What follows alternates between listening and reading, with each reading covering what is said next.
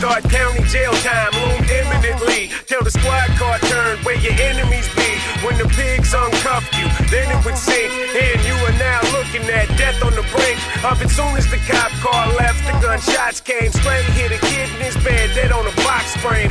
Jack boys always looking for a key, but that life won't last. You better believe. Crack Bonjour à tous et bienvenue dans ce douzième épisode de Third Émission. Et aujourd'hui, on va vous parler un petit peu de bagarre et de la grande licence de Sega, Street of Rage. Pour en parler, surprise, je suis accompagné de Med. Salut à tous Ça va bien Ça va très bien.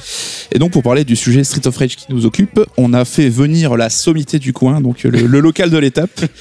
Ken Bruno, comment tu vas? Salut les gars, bah ça va et vous? Ça va très bien. Ouais. Est-ce que vous avez remarqué qu'il s'appelait Ken Bruno Meilleur blaze ever, c'est même pas un pseudo. Parce que déjà, il a le meilleur prénom ever. C'est vrai. Mais le mec, il se pose, bah, je m'appelle Ken Bruno. Euh, bon, le nom, il y a rien à dire dessus. Bah, bah, y a rien bah, tu parles hop. C'est là, ouais. Ouais, voilà. Ken Bruno. Il accompagne du coup mon prénom euh, magnifique. Dans la classe. Voilà. Alors, euh, vous le savez, Sœur d'émission, c'est l'émission. On revient à côté d'un auteur sur le livre qu'il a écrit et il va nous dévoiler un petit peu les coulisses de l'écriture et euh, chercher à approfondir un petit peu le sujet abordé.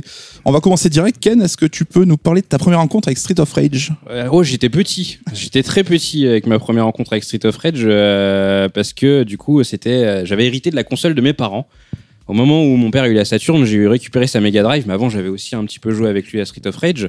Et euh, du coup, ouais, je l'ai découvert très petit. J'y ai pas mal joué avec mon frère.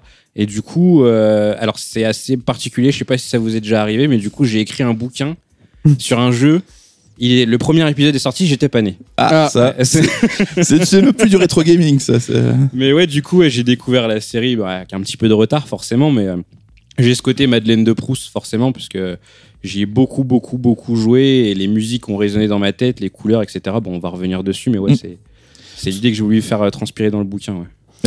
Euh, on va sûrement en parler plusieurs fois, mais tes parents et ton père sera peut-être un fil rouge. C'est vrai qu'il t'a initié très tôt aux jeux vidéo. Et, Ouais, euh, des gros gamers. Hein. C'est encore aujourd'hui, tu peux nous en parler, c'est assez rigolo. Il, il est, euh, c'est un fervent joueur. Vous parlez jeux vidéo au téléphone, tu le dis toi-même. Ouais, ouais. Ça, c'est cool quand même d'avoir des parents qui sont joueurs comme ça. Ouais, bah ouais, de ouf. Bah, c'est euh, comme je le disais il y a pas longtemps dans un podcast de Mero c'est euh, enfin à l'époque en tout cas où j'étais à l'école, j'étais le seul enfant à avoir des parents qui jouaient aux jeux vidéo. Et du coup, bah ouais, j'ai vraiment grandi dans ça. Nos week-ends à nous, c'était euh, c'était de jouer à la console, euh, de découvrir des jeux ensemble. Et encore aujourd'hui, il y a des grosses séries que j'ai jamais faites moi, mais j'ai l'impression de les avoir fait parce que j'ai vu par exemple ma mère les faire euh, pendant pendant plusieurs week-ends, etc. Par exemple, l'exemple tout con, hein, MGS 1, j'y ai- je l'ai Ah. jamais fait. Je l'ai vu le jeu, je connais tout, le ketchup sur le corps pour faire style t'es mort, la torture, enfin on a tout vécu ensemble, mais j'ai jamais joué au jeu moi de moi-même. Parce que ton père, mais ta mère aussi euh, joue beaucoup aux Ma jeux mère vidéo. aussi joue. euh, alors aujourd'hui, elle joue. Ah si, quoique, ouais, elle a une Switch. Là, elle vient de s'acheter les deux Resident Evil Révélation. Ouais, non, c'est trop cool. Bah, vous l'avez compris, Ouais, on est dans le Parents, euh, ouais, jouent, bah, jouent pas mal. ouais. dans le podcast du style hein, où Ouais. les parents jouent à MGS. hein. C'est vraiment les prochains invi- invités, ça va être compliqué pour eux hein, là, de venir Ah oui, après. ça va être un critère de sélection. Ah hein. ouais, là, faut être, euh, faut être stylé. Alors, on va parler du ludothèque numéro 8 consacré à Street of Rage. Med, juste un petit rappel sur les euh, tu nous. Oh là là, la question piège. Je viens d'y penser, Oui. c'était pas prévu. Qu'est-ce que c'est un ludothèque Alors en fait, on a un statut qui s'appelle le statut premium et en fait, on devient premium au bout de 5 achats sur notre site CERD. En fait, c'est pour vous remercier euh, du fait de votre fidélité. Vous n'achetez pas vos livres en Fnac ou sur Amazon, mais sur notre site, ça nous aide beaucoup et on vous remercie. Et pour vous remercier, justement, on fait écrire et on produit des livres exclusifs qui ne sortent que pour ces premiums là.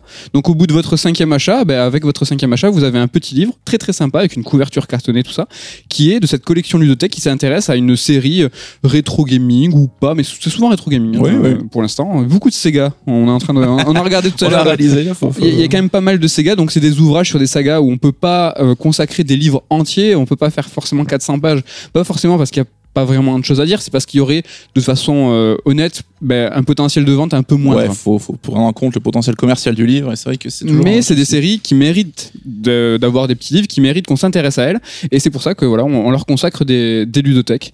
Euh, donc voilà, en gros, coucou, qu'est-ce que c'est un ludothèque? Eh bien, merci pour l'information. Je t'en prie. Et je te relance immédiatement. Ah, Donc, un ludothèque. Street of Rage, euh, comment tu peux nous dire comment ça s'est passé Comment ça c'est Bah alors, on a, on a on a un petit peu survolé, mais mais Ken c'est Ken c'est Merugezu. Et à l'époque, il y a deuxième année de sœur, donc c'était il y a deux ans. Si je me te- dis pas de bêtises, tu es venu nous interviewer. Euh, Euh, ouais, c'était pour votre premier Kickstarter. C'est ça. Donc ouais, c'était il y a deux ans. ouais, Dans le cadre effet. de Merugezu, donc qui est ton site d'actu. C'est ça, ouais, exactement, ouais. Et on vous redirige vers le Third Strike numéro, je ne sais pas. Et il y en a fait, t'en as fait deux, non, sur Strike ouais, j'en ai fait deux, mais il y en avait un qui était euh, sur Merugezu, entre Avec guillemets. Pazu. Ah, ça doit être le thème principal. cinquième ou Ouais, sixième, je pense. Avec Pazou, un euh, donc, premiers, ouais. un site d'actu euh, super sympa et stylé à ton image, Ken.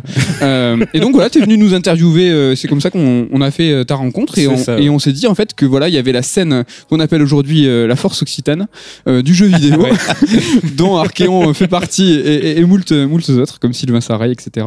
Euh, donc il y avait du jeu vidéo, euh, une force vive euh, à Toulouse. Ouais. Et en fait, on, ben, on, on a fait en connaissance, amitié, on s'est revus autour de plusieurs bières. Ouais, tout à fait. ouais. Et c'est comme ça que petit à petit, voilà, on, est, on en est venu à connaître tes passions, ta passion pour Sega, ta, ta connaissance de la, de la saga Street of Rage, et, et on t'a proposé d'écrire un bouquin sur le sujet. Mais si je dis pas de bêtises, tu l'avais quand même en tête. Le Street of Rage, le sujet. Le sujet Ouais. bah, C'est moi qui te l'ai proposé. Ah ouais, c'est bon. on était, oui. Ouais. comme il est aussi ramoussé, Ouais. ah oui, bon. Mais non, mais Ouais, c'est grave. Je sais plus. C'était pas. Je sais Mais pas, c'était au raconte- Fat Cat. raconte-nous. Rappelez-vous. si tu Raconte-nous, veux, le- Ken, si hein. tu veux l'histoire euh, telle qu'elle était, euh, en fait, ce qui s'est passé, c'est que j'ai lu euh, le Ludothèque 13 qui était sorti euh, en, je crois, janvier cette année-là, l'année dernière. Par Mololo. ouais. Euh, ouais, exactement, par, euh, par Vivi. Et donc, j'ai adoré le Ludothèque 13. Ce qui m'a vraiment frappé, c'est que justement, comme vous l'avez dit tout à l'heure, enfin. Il y, a des, jeux qui méritent largement qu'on parle d'eux, mais tu te dis, bon, bah, enfin, il n'y a pas de quoi en faire un livre, entre guillemets. Et euh, Vivi, elle a réussi à parfaitement faire le truc, c'est que Rez, qui est un jeu méga muet et qui parle très peu et qui est, est tout, en sous-texte, elle a réussi à en faire un, bouquin, un bouquin de 100 pages. Et j'ai lu le truc et je me suis dit, moi aussi j'ai envie de tester, euh, j'ai envie de faire un truc pareil. Et du coup, bah, j'ai commencé un peu en soum soum. Vous m'avez rien demandé, rien du tout. Oh, attends, mais je me rappelle moi d'une soirée au Fat Cat et on s'était mutuellement chauffé. oui, non, Calme-toi. Ouais, ouais. Et, et tu me, et, et je t'avais dit non, mais tu serais pas chaud pour ça. Et tu me fais ouais, je suis chaud, mais laisse-moi deux secondes. non, non, non, non. À ce stade-là, quand tu m'as dit que tu serais pas chaud, j'avais déjà écrit un tir. C'est vrai. Un vrai plan prémédité. Donc t'étais en vraiment en sous-marin et en Ouais, fait- j'étais en sous-marin et je m'étais dit, bon, à un moment, il va falloir que je demande, on verra quand. J'étais pas serein du tout. Et d'ailleurs, au moment où je t'ai demandé, j'étais pas serein du tout, du tout, du tout. D'accord. Et puis au final, euh, bah ouais, ça s'est fait quoi. Ok. Ce qui est marrant, c'est qu'il faut savoir que tous les deux, vous êtes certainement les deux seuls et derniers fans de Sonic en France. hein, donc, euh, forcément, ça a créé une petite, euh, petite connivence. T'es trop un bâtard. Parce que, parce que moi, j'ai j'ai prévu des rebonds sur, sur le conducteur où il y a écrit oui, du soutien. Et je, je vous montrerai une photo. T'es vraiment un salaud. Le, le, ouais, je suis un salaud. salaud. Bah, donc, Voilà, donc t'es fan de Street of Rage, de Sonic et de Sega en particulier, et c'est un peu cet état d'esprit qui a guidé le sommaire de ce podcast, vous Ouais. allez le voir. Et on va commencer tout de suite bah, par rentrer dans le vif du sujet. hein. Street of Rage, pourquoi c'est culte? Donc, bah, Street, est-ce que tu peux nous décrire déjà un petit peu qu'est-ce que c'est comme euh, type C'est de un jeu beat'em up qui est sorti du coup au début des années 90 et qui compte trois épisodes. Euh, il a une petite particularité par rapport à, à ses concurrents. Enfin, la majorité de ses concurrents, c'est qu'il est jamais sorti en arcade. Ouais. C'est un jeu qui est sorti uniquement sur Mega Drive, qui a été destiné au marché console dès le début. D'ailleurs, il y a toute l'histoire du jeu qui est basée euh, sur le fait que c'était euh, un jeu destiné uniquement aux consoles. Et euh, c'est un jeu qui n'invente pas grand chose en fait. Et c'est ça qui est fou avec Street of Rage c'est que euh, au moment où il sort il y a l'explosion du beat'em up elle est déjà elle a déjà bien été faite. Il y a Ouais. eu Double Dragon il y a eu euh, la série des euh, des Konyo-kun euh, qui s'appelle River City Rampage aussi qu'on connaît sous ce nom là il y a eu Final Fight qui a fait un raz de marée phénoménal et ces gars ils arrivent après la guerre entre guillemets Ouais, c'est ça. Donc, euh, en fait, euh, euh, Double Dragon avait un petit peu posé les bases et avait installé un peu cette nouvelle ère du beat'em up pour tout le monde. Ouais. Et là, en fait, on avait en gros Sega et Capcom qui se tirent un peu la bourre pour arriver sur ce créneau-là et proposer un peu leurs concurrents. hein. Capcom avait déjà pris de l'avance parce que Final Fight, si je ne m'abuse, c'est 89, donc c'est deux ans avant Street of Rage, et en fait c'était sur, c'était vraiment sur le terrain de l'arcade parce Mm. qu'à ce moment-là, le beat'em up, il était en pleine explosion sur le terrain de l'arcade. Euh, Street Fighter 2 était pas encore là, donc c'était vraiment à cette époque euh, le genre, euh, le genre phare. Donc ouais, Technos, il- Technos brillait sur ce terrain-là. C'était du coup ceux qui faisaient Double Dragon. Et euh, en fait, ce qui s'est passé, j'ai malheureusement jamais réussi à trouver vraiment euh, d'infos précises parce que je pense que c'était beaucoup de secrets de polichinelle. Les gens savaient des trucs sur l'industrie, etc. Mais Final Fight était prévu sur Super Nintendo. Ouais. Il y avait un gros affect entre Capcom et, euh, Et et Nintendo, ouais. Qui faisait qu'il y avait des exclusivités qui sortaient uniquement sur enfin des exclusivités qui sortaient sur Super Nintendo. Il y a eu Final Fight. Mm. Street Fighter 2 pendant un temps aussi était une exclusivité ouais, temporaire. exact, ouais. Euh, même les jeux Capcom qui sortaient sur, euh, sur Mega Drive, c'était un peu bizarre. Il y avait eu Strider où je crois que Sega avait participé au développement. Enfin, Capcom était vraiment avec Nintendo. Et du coup, à ce moment-là, comme par hasard, il y a Street of Rage qui arrive pour, euh, du coup, je pense, fortement concurrencer euh, Final Fight sur le terrain, euh, sur le terrain de la console, quoi. C'était vraiment, ils avaient le créneau pour occuper l'espace parce que quand Final Fight arrivé finalement sur console, c'était une version quand même qui était inférieure à l'arcade euh, largement. Oh, quoi. totalement, parce qu'il n'y avait pas le, le plus important. Déjà, il y avait un perso en moins. Ouais. Euh, je crois qu'ils avaient viré. euh, Alors moi, je l'appelle à la française. Je, je l'appelle Guy. Comme tout le monde. Ouais, voilà. Moi, c'est jusqu'à Street Fighter Alpha que l'appelais Guy. Donc, euh, Ouais, mais c'est ça un moment quand l'annonceur, je crois que c'est dans le 4, il dit Guy. Je me suis dit mais merde, c'est Guy. On m'a menti. Ouais, ils ont viré Guy du coup au point qu'ils d'ailleurs plus tard ils ont sorti un autre Final Fight qui s'appelait Final Fight Guy du coup. Et, euh, et en plus de ça, ils ont viré le mode deux joueurs. Ouais, donc là, Qui c'était vraiment euh, l'erreur à pas commettre. Bah le, le beat'em up, ça se, c'est meilleur à deux. Oui. Donc du coup, comme beaucoup de choses. un petit petite anecdote vite fait, un beat'em up, donc c'est le terme euh, exact, donc tel qu'il existe dans la langue anglaise, mais en France on appelait ça un beat'em all. le terme a été inventé pour différencier les, les- parce qu'en fait à la base. euh, fin des années 80, euh, les Anglais avaient tendance à dire beat'em up pour les jeux de combat et pour les beat'em up. Du Ouais. coup, Enfin, pour les beat'em all. Du coup, on va, on va pas s'en sortir. Voilà, donc nous en voulez pas si on Voilà. dit beat'em all, hein, c'est un peu comme ça qu'on l'appelait euh, toute notre enfance. Euh, T'en parlais tout à l'heure, mais vraiment euh, ce qui m'a marqué en relisant un peu le bouquin et l'avant-propos, c'est ce que toi tu, tu définis comme ligne directrice du bouquin, c'est Street of Rage en soi, c'est un beat'em up classique, il y a Ouais. rien de fou, mais c'est un jeu qui m'a marqué, qui continue à marquer aujourd'hui Ouais. et euh, qui se distingue malgré tout. Et euh, tous ces trucs-là ont l'air d'être liés plutôt à un homme, hein, c'est Yuzo Koshiro. Ouais, c'est une question d'ambiance en fait. Je pense que c'est un truc qu'on a retrouvé un petit peu plus tard dans d'autres beat'em up. euh, avec la nouvelle vague des beat'em up, euh, on en reparlera tout à l'heure, je pense. Mais euh, il y, a- il y a vraiment une question d'ambiance dans le beat'em up. Et le truc, c'est que, à mon sens, en tout cas, je sais pas ce que vous en pensez, Double Dragon et Final Fight, c'est des jeux extrêmement génériques. C'est que t'as une histoire, euh, enfin, une meuf qui s'est fait enlever dans les deux cas. Euh, les mecs, euh, bon, ils doivent affronter des gros loupards dans la ville. La musique est un peu standard, elle est là pour accompagner. Euh, Il y a deux trois thèmes sympas dans Final Fight, mais ça casse pas deux pattes à- trois pattes à un canard. Et là, t'as Street of Rage qui offre une vision complètement différente avec euh, le monde de la nuit qui est mis en avant, là où avant c'était totalement pas le cas dans les jeux Mhm. concurrents. Et t'as cette musique qui va avec, du coup composée par Yuzo Koshiro. Et je pense que c'est une des premières fois. Il y a eu d'autres, il y a eu d'autres jeux forcément, mais c'est une des premières fois où la musique d'un jeu vidéo est vraiment entrée euh, dans l'appréciation du titre et c'est ce pourquoi on se rappelle de Street of Rage aujourd'hui entre autres. Ouais. Parce que, oh, comme tu l'as dit, on restait dans un cadre euh, urbain, donc des mecs qui se baladent dans la rue, qui pètent la gueule à des gens, donc là, Ouais. que du classique. Euh, ben, Street of Rage, toi, tu fan, t'es plus euh, école Ouais. Final Fight, Double Dragon? Tu rigoles ou quoi? Quelle est ta je- crèmerie? Moi, je suis un. Mais moi, enfant- je sais, mais- Moi, je suis un enfant de la Mega Drive. Ah. Et euh, Street of Rage 1 euh, dès le début. Alors moi, j'ai pas spécialement eu euh, d'affect pour euh, pour Final Fight, donc j'ai toujours été de cette école-là. Et euh, c'est vrai moi qu'à l'époque, ce qui m'avait marqué, c'était la caractérisation des personnages. Je sais que Axel, euh, j'ai toujours adoré euh, son cara design. Ils étaient bien distincts. hein. Il y avait trois persos dans le premier épisode. Ouais. euh, Il y avait Blaze et le Black. Et Adam. Et Adam. Ouais. Et donc c'était euh, c'était vraiment trop cool de pouvoir choisir vraiment entre trois personnages qui étaient différents. Et euh, dans le 2, il commençait à avoir des, des coups spéciaux. Axel encore qui avait vraiment son coup de poing mortel. Ouais. Donc ça c'est- c'est vraiment c'est la caractérisation des persos moi qui, qui m'a vraiment charmé euh, au-delà de des musiques qui étaient vraiment trop trop cool quoi. Et puis toujours cet esprit un peu rebelle, un peu punk, avec le fameux bouton pour appeler la police. Ah qui, ça euh, c'était génial ça. qui a fait euh, qui a fait marquer un petit peu les esprits. Parce que tu joues des flics ou pas en fait? Bah en fait, C'est ça. c'est ça, c'est en fait qu'est-ce qu'on on, devient- on- on casse des bouches mais mais c'est légitime. ça devient deep en fait. Non, tu joues pas des flics en fait. Parce que tu joues euh, des mecs qui ont déposé leur badge parce que la police est corrompue. Des genres Et de donc, du coup, vigilantes. ouais, comment- voilà. Donc du coup, euh, Comme dans les films, tu poses l'insigne et le gun Voilà, et tu vas faire ta loi. J'en ai marre de ces conneries. et donc ouais, au moment où tu, tu te tapes dans la rue, t'es plus flic. hein. T'es plus flic. Mais les flics viennent quand il y a deux trois flics euh, pas corrompus, ils se sont dit bah Tu peux on va appeler les SEUS, ça. Voilà, Ouais. c'est ça.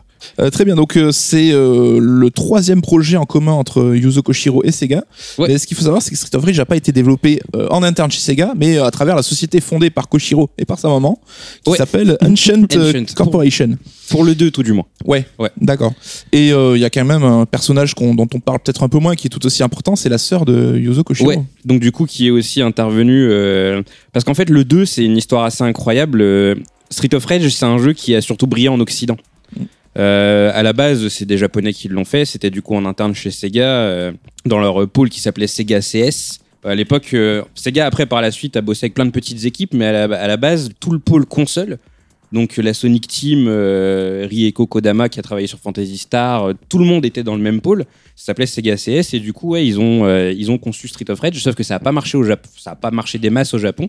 C'est devenu un projet américain. C'est Sega Amérique qui a demandé à ce que le jeu euh, le jeu soit soit soit développé et qu'une suite soit développée. Ouais. Et Sega a refilé le truc. Je pense peut-être, je sais pas pourquoi ils ont refilé le truc à Yuzo Koshiro, mais en gros, ils ont dit bon, vas-y, Yuzo Koshiro, euh, t'as incarné mine de rien le projet du premier épisode, bah vas-y, pars sur le deuxième quoi. Justement, sur Koshiro, qu'on parlait tout à l'heure, qu'il incarne carrément en fait euh, le projet, le- la saga Street of Rage. Est-ce que c'est dès le numéro 1 ou en fait euh, euh, son nom apparaît dès l'écran titre? Et ça, tu peux peut-être nous en parler, Ken. C'est super important parce que c'est un petit malin, Koshiro, et dès le début, Ouais. malgré le fait qu'il soit compositeur, on- il a quand même mis la- la- les mains dans le cambouis sur plusieurs aspects du jeu.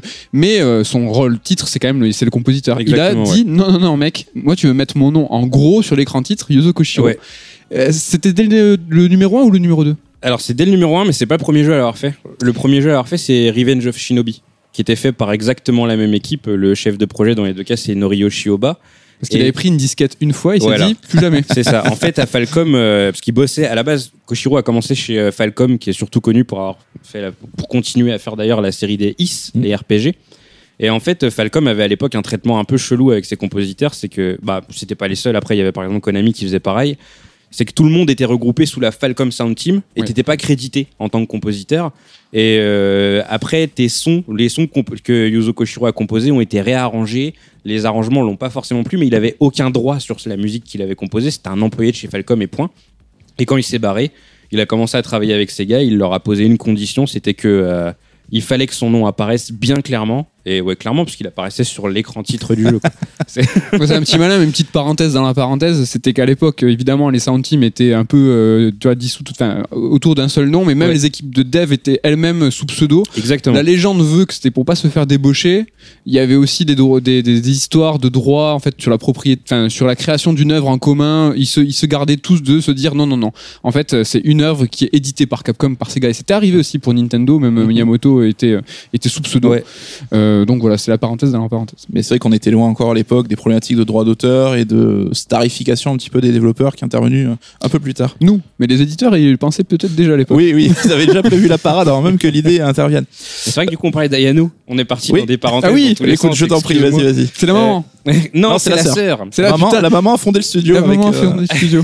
une histoire de famille. c'est vraiment une affaire de famille, ouais. La sœur Ayano Koshiro, du coup, la petite sœur de Yuzo Koshiro, qui a aussi commencé chez Falcom. Son frère l'avait euh, plus ou moins ramené dans l'entreprise et elle, son truc à elle, c'est bah, euh, l'image, euh, le pixel art, Mm. euh, etc. Et donc, du coup, elle a intervenu à partir du deuxième épisode.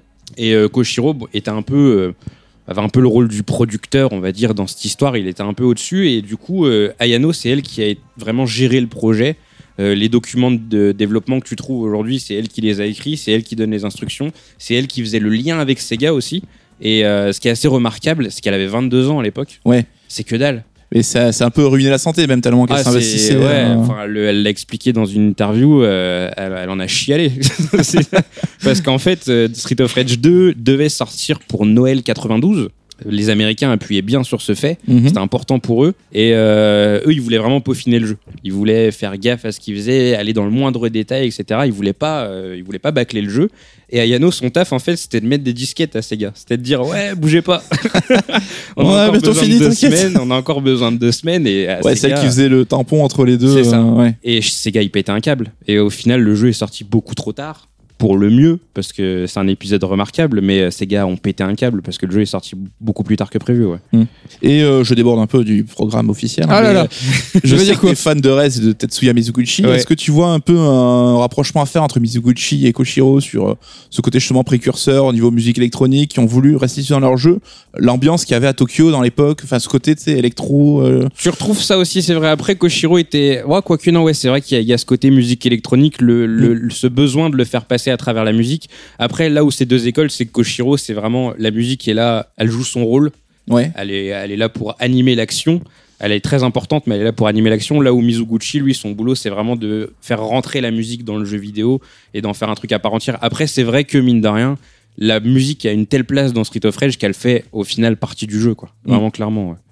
Dans le livre, euh, d'ailleurs, à chaque fois que tu parles, euh, par exemple dans le chapitre univers, à chaque fois que tu parles des différents niveaux, Ouais. tu mets toujours en regard euh, quelle musique était là, parce que bon, c'est le monde de la nuit, ça se passe souvent, ça- Ouais. ça, ça se tape dessus, euh, ou en boîte de nuit, ou dans la rue, Ouais. et à chaque fois tu mets en regard, bah, c'était tel son, parce que pour toi c'était quand même quelque chose qui était vraiment fondamental. C'est important, ouais. C'est important euh, parce que ça rythme vraiment l'action. Quand tu prends par exemple le deuxième stage du premier Street of Rage, euh, la musique est bien particulière. Elle est assez posée dans une atmosphère assez lugubre. Et euh, du coup, à chaque fois, vraiment, l'action est rythmée par ce qui se passe. Et l'apothéose, j'en parle souvent parce que vraiment, pour moi, c'est le, point culminant du premier épisode. C'est la musique Violent Bracing. Quand tu es sur le, le stage 7, c'est l'ascenseur. Mm. Et tu lances les mecs. Tu montes, tu montes. Tu t'es pètes au- des gueules et tu lances ouais, les mecs. T'es au 20 e étage, tu prends les mecs et tu les lances par-dessus le truc. Et la musique est super énergique à ce moment-là. Et c'est une jouissance extrême, quoi. Je pense que ceux qui nous écoutent ont les larmes aux yeux s'ils ont connu cette époque. euh. Euh, juste pour terminer sur Ancient Corporation, si je dis pas de bêtises, c'est encore un studio qui existe aujourd'hui et qui est actif. hein. C'est un studio qui existe aujourd'hui. Ils sont quand même beaucoup plus discrets. Encore aujourd'hui, ils sont 20 dans Ouais. la boîte, entre 15 et 20. Ouais, quand C'est même. hein. pas, oui, c'est pas dégueulasse. Oui, ça va, ouais. Mais ils font vraiment des petits projets. Le dernier projet en date, euh, je sais pas si vous avez connu ce truc. Euh, ça s'appelle, il y, a, il y a deux noms, c'est Protect Me Night et l'autre nom qu'il a, c'est Goda Protectors. C'est un jeu qui est sorti sur le indie de la 360, même pas le Xbox Live Arcade, hein, la, la rubrique indie. Je sais pas Ah, si vous vous rappelez. Ouais, ouais, ouais. Le qui- XN machin là, le Ouais, et voilà, c'était une rubrique C'est chaud, ça. pour les tout petits jeux. Voilà. la cour des miracles. Ouais. et ils avaient sorti ça là-dessus. Et après, le jeu est sorti sur 3DS. Et c'était un tower defense, un look un peu chibi. Mais ouais, ils font pas, ils sont pas très très actifs. Ils font euh, des tafs de commandes sûrement un peu pour manger. euh? De temps en temps, ouais, je pense qu'ils taffent un petit peu ici et là euh, dans l'ombre, mais ouais, euh, ils ont pas de gros projets à leur nom, quoi. D'accord. Euh, on en parlait, donc Street of Rage, c'est une trilogie, donc Mhm. trois jeux sortis entre 91 et 94. Ouais. Euh, Est-ce que entre chaque épisode, on constate une évolution, euh, Oh, les... des apports majeurs, euh, des, des nouveautés, ou ça reste euh, assez basique euh, Ah dans l'ensemble c'est incroyable l'évolution entre les trois jeux. Moi, j'ai juste une petite, encore une fois, une, une parenthèse avant qu'on on rentre dans la description de chaque jeu, c'est à quel point c'est ramassé. C'est trois épisodes entre 91 et 94. C'est enfin, c'est une autre époque. C'est quelque chose qu'on peut mettre euh, en perspective par rapport à l'ensemble des sagas. Euh, fut un temps où on gueulait sur l'annualisation des, des, des séries. Ouais. C'est un peu fini ça. On a, on, Ouais, ça on va a, mieux. on a arrêté de gueuler Je sur sais ça. que c'était à l'époque pareil, enfin Megaman, t'avais- t'as eu 5 Megaman euh, à la suite. enfin, à l'époque, Tout sortait très vite. Tout sortait très vite. Sonic, euh, entre le 1 et le 3 et Knuckle, il y a- c'est pareil, entre 91 et 94. Les Final Fight, c'était pareil, ouais, tout sortait très vite. Et c'était du kiff. Je sais pas si vous vous rappelez vous de cette époque. mais c'était- mais c'était trop bien. les En fait, temps de développement étaient quand même pas les mêmes aussi. C'était euh, pas les mêmes ouais. équipes. C'était pas, oui, C'était une autre époque, j'ai envie de dire. c'est une autre époque. C'est une autre époque. Nous sommes vieux. C'est bien résumé. Donc niveau évolution euh, entre le premier et deuxième épisode. C'est que- violent. Ouais. C'est vraiment violent. Euh, Mais moi j'ai envie de dire super, super pouvoir. Moi, ce qui m'a marqué, je te dis, hein, moi, entre le 1 et le 2, c'est faire des super attaques. Ouais, déjà. Ça, ouais, c'est important. déjà. Mais en fait, le 2, euh, pour tout raconter, enfin, pas tout raconter, faut en garder pour le livre peut-être. Parce que depuis tout à l'heure, je délivre, mais je me Oui, dis. on tease un peu, mais il y aura toutes les infos dans le bouquin. hein. Ouais, de toute façon. Soyez, ouais. soyez premium. Ouais. Ou acheter l'ebook. Mais le, le 2 a été calqué sur. En fait, euh, à ce moment-là, Street Fighter 2 était sorti. Mm. Quand le 2 était en développement. Et Street Fighter 2 a changé la face du monde, hein, tout le monde le sait. Et le 2 a été pensé pour être un beat'em up, mais un concurrent à Street Fighter 2 en même temps. Là, c'est vraiment Sega qui a dit on veut le tuer Street Fighter 2. quoi. C'est ça, exactement. C'était, c'est super bizarre parce que du coup Street Fighter 2 ouais, c'était surtout de l'arcade. Bon, il était sorti sur Super Nintendo aussi, mais en gros, euh, ils voulaient tout faire avec Street of Rage 2, euh, niquer euh, Final Fight et Street of et, euh, Street Fighter en même temps. C'était C'était vraiment ambitieux. la guerre à Capcom. Et FIFA aussi. Et du coup, le jeu a été pensé comme un jeu de combat à défilement entre guillemets. Et euh, ça d'ailleurs, je l'ai oublié dans le livre, donc du coup, je peux le dire parce que je suis bien dégoûté. c'est à ça que ça sert. Voilà, c'est ça exactement. C'est un DLC, les gars. voilà, c'est ça. c'est que c'était tel que Ayano Koshiro en fait a pris des cours d'arts martiaux pendant le développement du jeu pour pouvoir euh, rendre des, des- des mouvements fidèles aux personnages parce que c'est elle qui s'occupait entre autres de l'animation et des sprites des persos. Donc la sœur. Elle faisait plein de choses. hein. La sœur exactement. Ah ouais, ouais, elle était elle était active et du coup ouais le 2, t'as beaucoup plus de coups. T'as euh, t'as les coups spéciaux, comme tu l'as dit, Ah ouais. avec une logique économique qui, mine de rien, vient de Final Fight, parce que tu mets des coups spéciaux, mais ça te fait perdre de la vie. C'est super important. ça. Ils ont rendu en fait le gameplay un peu plus technique. quoi. Voilà, exactement. Ouais. Et au point que ils ont mis un mode euh, battle dans le jeu où tu peux faire du 1v1. Ok. Dans le 1, tu pouvais déjà te battre, mais c'était à la toute fin du jeu. Là, t'as un mode exprès pour faire du 1v1. Ils avaient vraiment pensé ça euh, comme un espèce de petit jeu de combat, même si ça avait pas les, les prétentions, mine de rien, d'un Street Fighter 2. Quoi. Et ensuite vient Street of Rage 3, dont tu parles toi-même dans le bouquin comme le vilain petit canard. Aïe, aïe, aïe. Ouais, ouais, ouais. Déjà, moi, la musique, tout à l'heure, j'ai fait les petites sélections des Ouais. petites musiques que vous allez entendre entre chaque partie. Ben, j'ai galéré à la choisir. Bah, il est là le problème. J'ai galéré à la choisir. Et tu sais ce que j'ai choisi? J'ai choisi Ouais. le caractère select. Parce que finalement, il est pas bien. Ouais. Mais, euh, Et il est pas long. mais, mais il est, mais, mais il est marquant. Tu vois, on se Oui. souvient tous de ce.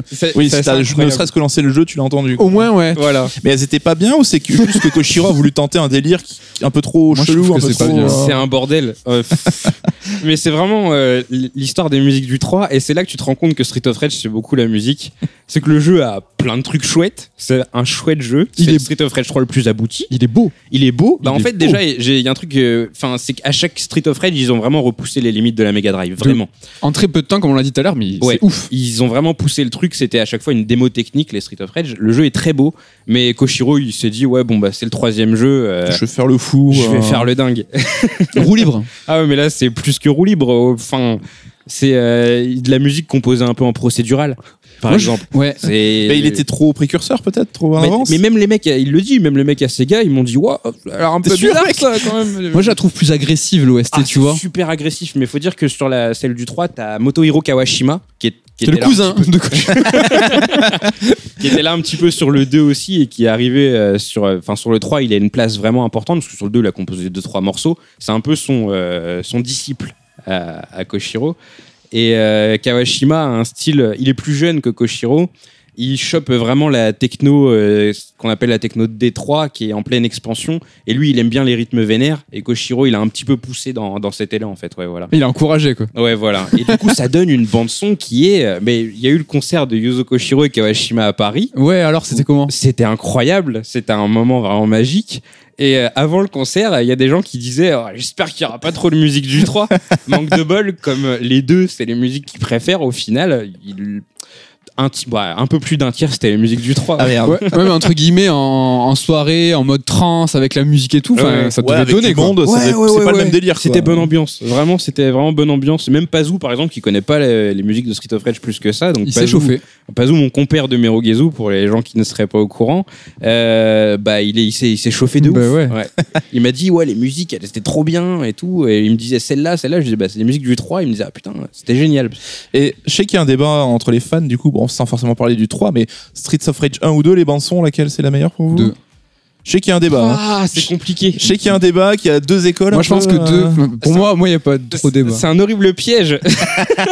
Parce que T'es t'es dans l'hésitation Non, t'es- non, parce que tu me demandes lequel est mon préféré, je peux te répondre, mais Ouais. la bande son préférée entre le 1 et le 2, ah, je crois que c'est le 1 quand même. C'est vrai? Ouais. Ok. Le 1.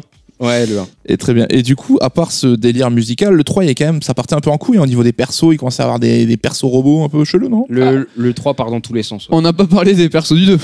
Mais euh, justement, parlons-en. Des gens qui sont très musclés. Parce qu'à chaque fois, enfin, donc chaque jeu fait intervenir un triplé de, un, un trio de personnages. Ouais. Est-ce qu'on retrouve les persos au fur et à mesure? Est-ce que ça change à chaque fois? Euh, bah, disons que dans le 2 et le 3, t'as quasiment les mêmes persos. Mhm. Enfin, quoique, parce que t'as des persos à débloquer. Dans le 3, t'as un kangourou à débloquer. Ouais, ça part vraiment en sucette quand même. Il y a un vieux cyborg. T'as un un, vieux- vieux... cyborg dans les deux sens plus tard. Ah oui, c'est vraiment un cyborg qui est vieux. Oui, Tête de oui, vieux, c'est- oui, oui. c'est un vieux C'est pas une cyborg. expression. dans tous les sens du terme. Ah ouais, le 3 part dans tous les sens. Il y a des histoires de, de nucléaire, de robots, euh, C'est vrai que De- ça part en couille. de de ouf. cerveaux qui parlent. Ouais, ça part vraiment dans tous les sens. Et à ça, tu rajoutes en plus la censure qu'il y a eu en Occident qui a tout changé. Enfin, le 3, c'est. euh, C'est un jeu qui est un petit peu déjà en dehors de son époque, parce qu'on est en 94, euh, l'avenir est à la 3D. Mm. Le jeu il sort, mais euh, enfin, il- je sais pas ce qu'ils ont essayé de faire avec ce jeu. Je l'aime beaucoup. Hum. J'aime énormément le 3, mais pour le gameplay. Mais c'est vrai que si tu prends tout le reste, toute l'enveloppe qui faisait le charme des Street of Rage en général, euh, tout est parti. Parce que dans le gameplay, ça reste quand même le plus pointu, tu, tu le Dans- dis. Dans le euh, gameplay, ça reste le plus pointu. Parce que le 3 est chouette. Euh, Ancient a fait un gros travail. Le 3, il est à nouveau refait en interne. Ouais. Mais euh, le 3, ils ont corrigé tous les petits soucis du 2. C'est des soucis qui sont minimes, que Mhm. tu vois après avoir passé beaucoup de temps sur le jeu. Mais il- tout est corrigé. Le jeu, il est impeccablement équilibré. Ouais. Alors, est-ce que c'est ça qui a mis un terme à la série? Mais il se trouve que Street of Rage 4, ça a été un peu le, le serpent de mer pendant plusieurs années. Et on sait qu'il y a eu plusieurs projets qui ont essayé de- de- d'amorcer le truc et Sega était toujours un petit peu réticent. Et on a même Ancient carrément qui est arrivé en disant bah, on veut faire Street of Rage 4. Ouais. Mais Sega a mis un stop. euh, Bah, ils ont proposé un truc qui était mine de rien un peu chelou. Donc je suis Ils content ce soit pas euh, sorti qu'ils par sont restés sur les gens du 3. ouais. Ils ont dit toujours plus, Et que des vieux cyborgs cette toujours fois. plus agressifs, toujours Des plus de musiques vieux. brutes à la bouche. Non, là, ils sont partis sur un délire euh, qui mélangeait du coup du beat'em up traditionnel avec euh, une vue euh, à la première personne. Donc tu frappais les gars, et tu, enfin, vue interne, c'était méga chelou. Je sais pas où ils voulaient partir et en gros, ces gars leur a dit euh, non. Mais je pense pas qu'il leur ait dit non pour le, le délire première personne, bien que c'est une raison mine de rien. Mais c'est surtout parce que euh, c'était déjà une époque où ces gars voulaient pas trop regarder vers le passé. Et euh, ils étaient plus tournés vers l'avenir et euh, ils voulaient pas réveiller les vieilles licences et, euh, et euh, ça va se sentir euh, du coup encore plus par la suite d'ailleurs dans l'histoire de Sega. Très bien, bah écoute, euh, le beat'em all euh, lâche culte un petit peu qu'on a vécu tous ensemble et on va pousser un petit peu le sujet tout à l'heure.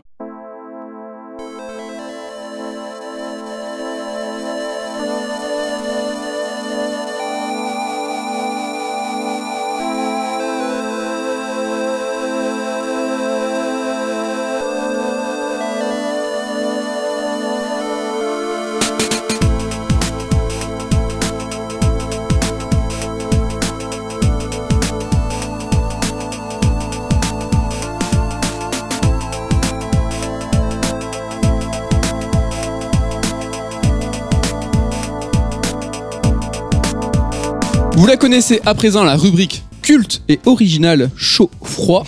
Chaud, c'est ton épisode préféré. Froid, c'est ton épisode que tu détestes. Ouais. Nous parlons de Streets of Rage. Il faut toujours dire le S à la fin, c'est hyper dur. Streets of C'est Rage. Streets super of Rage, chaud. ouais. Ouais, Super ouais, ouais. chaud. C'est super chaud à dire. Comme la rubrique. Ken, Le froid, je pense personne se doute ce que ça va être. Est-ce que- Vu ce qu'on vient de dire. ouais. Donc on commence quoi? Bah on commence par le froid, tiens. On commence par le On commence par le froid. Quel, Euh, quel est ton épisode? C'est le premier. Oh, le- ah, il nous surprend le salaud. Mais enfin, c'est du froid. C'est le plus froid. Tout est relatif, tu vois. Dans l'absolu, il est pas froid. Je l'aime C'est beaucoup. tiède pour toi, quoi. Voilà, exactement. Non, mais en fait, le premier, pour moi, le gameplay, c'est super important dans un beat'em up. Et il a quand même pris une grosse tarte dans la gueule. C'est euh, Moins de possibilités. c'est c'est moins de possibilités, c'est très rigide. Euh, L'affrontement contre les boss, la police, c'est super importante. T'as toujours des moyens d'un petit peu. T'es obligé de gruger parce qu'à la fin, par exemple, il y a pas la police. Mais euh, Tu peux un peu cheater le jeu, quoi, si tu te démerdes bien. hein. avec la police, ouais. Mais même, enfin, le jeu est très rigide. Il a une direction artistique incroyable. Je pense que c'est la, la, la plus soignée des trois. Euh, la musique, est, comme je l'ai dit tout à l'heure, c'est ma préférée aussi. Mais le gameplay, c'est super important pour moi dans un beat'em up et c'est celui sur lequel je prends le moins de plaisir. J'y joue encore, je kiffe, mais je prends moins de plaisir sur celui-ci. Ok, c'est le gameplay qui a fait tomber Ouais. le, qui l'a fait tomber du classement et donc ton épisode favori, le show, Ken, s'il te plaît. C'est le 2. C'est le 2. C'est le 2 et pourtant. euh, Pourtant, attends, je pense- attends, attends, je comprends pas là. Là, tu me dis euh, le gameplay, non, c'est le dis- 3. Ouais, pourtant, le 3, le gameplay est top, mais euh, c'est c'est un tout. Comme on l'a dit tout à l'heure, le 3, euh, dans sa version japonaise, il est incroyable, mais le souci, c'est que. Quelle, quelle est cette petite précision Dans la version japonaise Bah parce qu'en fait la version européenne, enfin occidentale, elle est, elle est foutue, elle est, elle est carbonisée, elle sert à rien. Euh, Il y a de la non, mais sérieux, sérieux. Enfin là par exemple, il y a pas longtemps, il y a la compile Mega Drive qui est sortie sur Switch. Le premier truc que j'ai regardé, si je la prenais au pas, c'était savoir s'il y avait la version japonaise des Street of Rage. Sinon je l'aurais pas prise parce que le 3, il a été censuré dans tous les sens et ils ont augmenté artificiellement la difficulté. On pourrait se dire ouais les japonais on leur met une difficulté plus euh, plus euh, plus plus corsée Mm. mais non non c'est la version occidentale qui est abusée au niveau de la difficulté Ok. et euh, du coup, le 2, pourquoi le 2 Euh, C'est celui auquel j'ai le plus joué. C'est celui sur lequel je prends le plus de plaisir. Parce que même si moi, je, je reconnais qu'il a des petits problèmes d'équilibrage, tu peux faire des combos infinis, etc., qui, qui facilitent énormément le jeu. Euh, c'est celui qui réunit un peu le meilleur des, des deux mondes, mine de rien. C'est qu'il a un gameplay qui se rapproche beaucoup du 3 et il a une direction artistique qui se rapproche beaucoup du 1. Moi j'avais une, euh, petite question, on parle beaucoup de gameplay, on parle beaucoup de- des bandes son. Mm. Euh, les niveaux qu'on traverse Ouais. entre les trois, euh, Ouais. quel est le, le périple que tu préfères entre les trois aventures le tu- 2. Le 2 aussi? Le 2, ouais. Le 2 parce Il y a des niveaux qui t'ont particulièrement marqué? Bah, ils sont en fait, ils sont partis dans tous les sens. Ils sont à mort inspirés de leurs inspirations. Inspirés de leurs inspirations, c'est génial. ça. Non mais c'est on a C'est- les, gens, les gens comprennent bien le fond avancé. Non, mais ils ont pris à mort de leurs inspirations. Euh, T'as t'as des mangas qu'ils ont repris dans leur, euh, dans leur, dans leur- dans la traversée des personnages. Ils sont partis vraiment loin. Où t'as un niveau, le troisième. J'ai pas envie de dire de bêtises, mais ouais, c'est le troisième. C'est un parc d'attractions. Et du coup, c'est euh, tu peux faire ce que tu veux dans un portail La nuit, non. C'est pas ça Ouais, par Ouais, d'attraction la nuit, et ça part dans tous les sens, au point que euh, vers la fin du niveau, t'affrontes un espèce d'alien chelou euh, qui pousse des cris bizarres. Tu casses des bouches à des gens bizarres, c'est ouais. parti dans tous les sens, et ouais, ils se sont fait plaisir. Et je dis une connerie ou chaque épisode se passe toute une nuit en fait et ça finit au petit sauf matin le 3. Sauf le 3. Le 3, euh, C'est rien un- comme les autres, décidément. le 3, t'as du jour. Le premier se finit À l'aube. à l'aube, exactement, c'est ça. Le 2 Alors- aussi d'ailleurs. Alors on a parlé un petit peu du beat'em all et de cette tâche d'or en 2D. On va maintenant voir dans cette partie euh, l'évolution du genre sur les années qui ont suivi. On, dans l'a dit, donc le Streets of Rage 3 sort en 94 et Ouais. dès 96, on voit qu'il y a certaines tentatives de faire poursuivre le genre avec euh, les progrès technologiques. Mettre un exemple à nous donner peut-être. euh?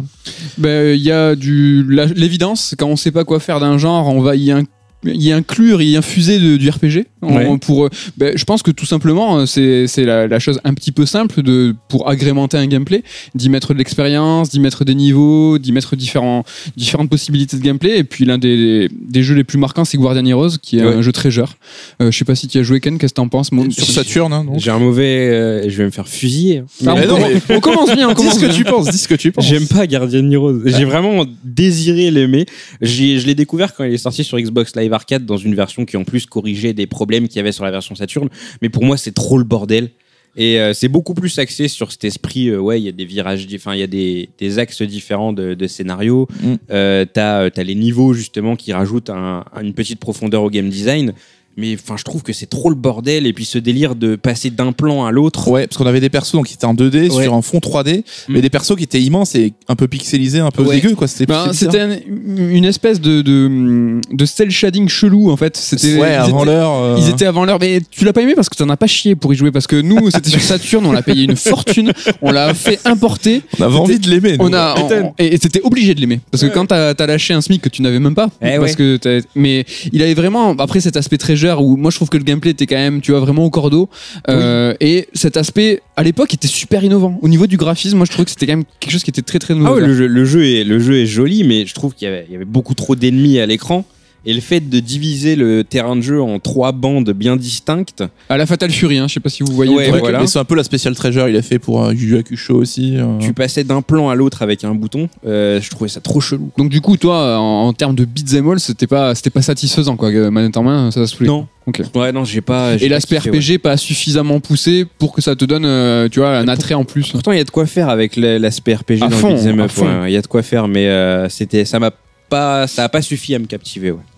Et donc là, on arrive en 1997 et sort le jeu Fighting Force, donc développé par euh, Core Design, donc l'équipe à la base des Tomb Raider. Ouais. Et là, c'est peut-être peu de gens le savent, mais c'est un peu un vrai faux Street of Rage 4. Est-ce que tu Ah ouais, peux totalement, Nous, ouais. Est-ce que tu peux nous raconter l'histoire Le euh, jeu est parti sur cette base. Euh, alors, j'ai révisé, mais pas, pas des masses. Mais de toute façon, les, les bonnes infos sont dans le bouquin. Mais oui. Non, mais ce qui, était, ce qui était chelou à l'époque de Fighting Force, c'est que vraiment, c'est la première fois qu'on a une représentation 3D d'un jeu qu'on t'imaginait à l'époque, d'un jeu 2D. Ils ont pris Ouais. le beat'em all 2D, ils se sont dit on va juste le mettre. Voilà, c'est 3D, ça. euh. Et, et en fait, on a tout en tête euh, Mario 64 et Zelda Ocarina of Time, qui est une très bonne transposition d'un gameplay 2D en 3D. Et là, c'est le truc où ça marche pas. Ouais. C'est-à-dire que là, ça fonctionne pas. Déjà, c'est, c'est bon. On commence par les graphismes, hein, désolé, c'est dégueulasse. très beau, ouais. Bah, pff, je te trouve remis dans le contexte de l'époque. La direction artistique est pas ouf, mais c'était pas dégueulasse. Moi, j'ai bien aimé Fighting Force à l'époque. Arrêtez, messieurs. C'est pas mais à dégueulasse. Ils- les, les gens sont cubiques. Mais c'est Ah ouais, Et le mec, non. Dixit, le mec dont je préférais, c'est FF7. quoi. Kuba, Kuba, Kuba, c'est dégueulasse. J'ai pensé à la vanne, mes yeux se sont éclairés. Ouais, mais c'est cubique parce que voilà, ouais, sur FF7, c'est la représentation qui est minimaliste, SD, Oui. alors que là, la, la- la volonté est de tendre vers le réalisme. Oui, il y avait une DA euh, C'est vrai que t'avais, réaliste, c'est t'avais ça. un gros balourd dans les C'est que le- le- le mec a vraiment- de, de, de cubes quoi. a vraiment des cubes à la place des bras. Mais enfin, le jeu fonctionnait. En tout cas, moi à l'époque, quand j'y ai joué pas mal avec mon père, euh, ça fonctionnait. Mais c'est vrai que avec le recul, euh, ça a rien de mémorable Fighting Force. Et du coup, euh, cette histoire de Street of Rage, il y a eu un deal pendant un temps où en fait Fighting Force, ça devait être Street of Rage. Parce que euh, y avait entre autres une membre dans l'équipe de Core Design qui s'appelle Sarah Jane Ivory, qui était vraiment très fan de Street of Rage. Et elle a commencé à parler un peu à Core, etc. C'est monté jusqu'à jusqu'à une idée. Le début de Fighting Force, les prototypes de Fighting Force, c'est un Street of Rage 4. Et au final, c'est tombé à l'eau. C'est parti de ces nombreux projets qui ont qui voulaient devenir Street of Rage 4 Ouais. mais que Sega a mis un stop. Euh.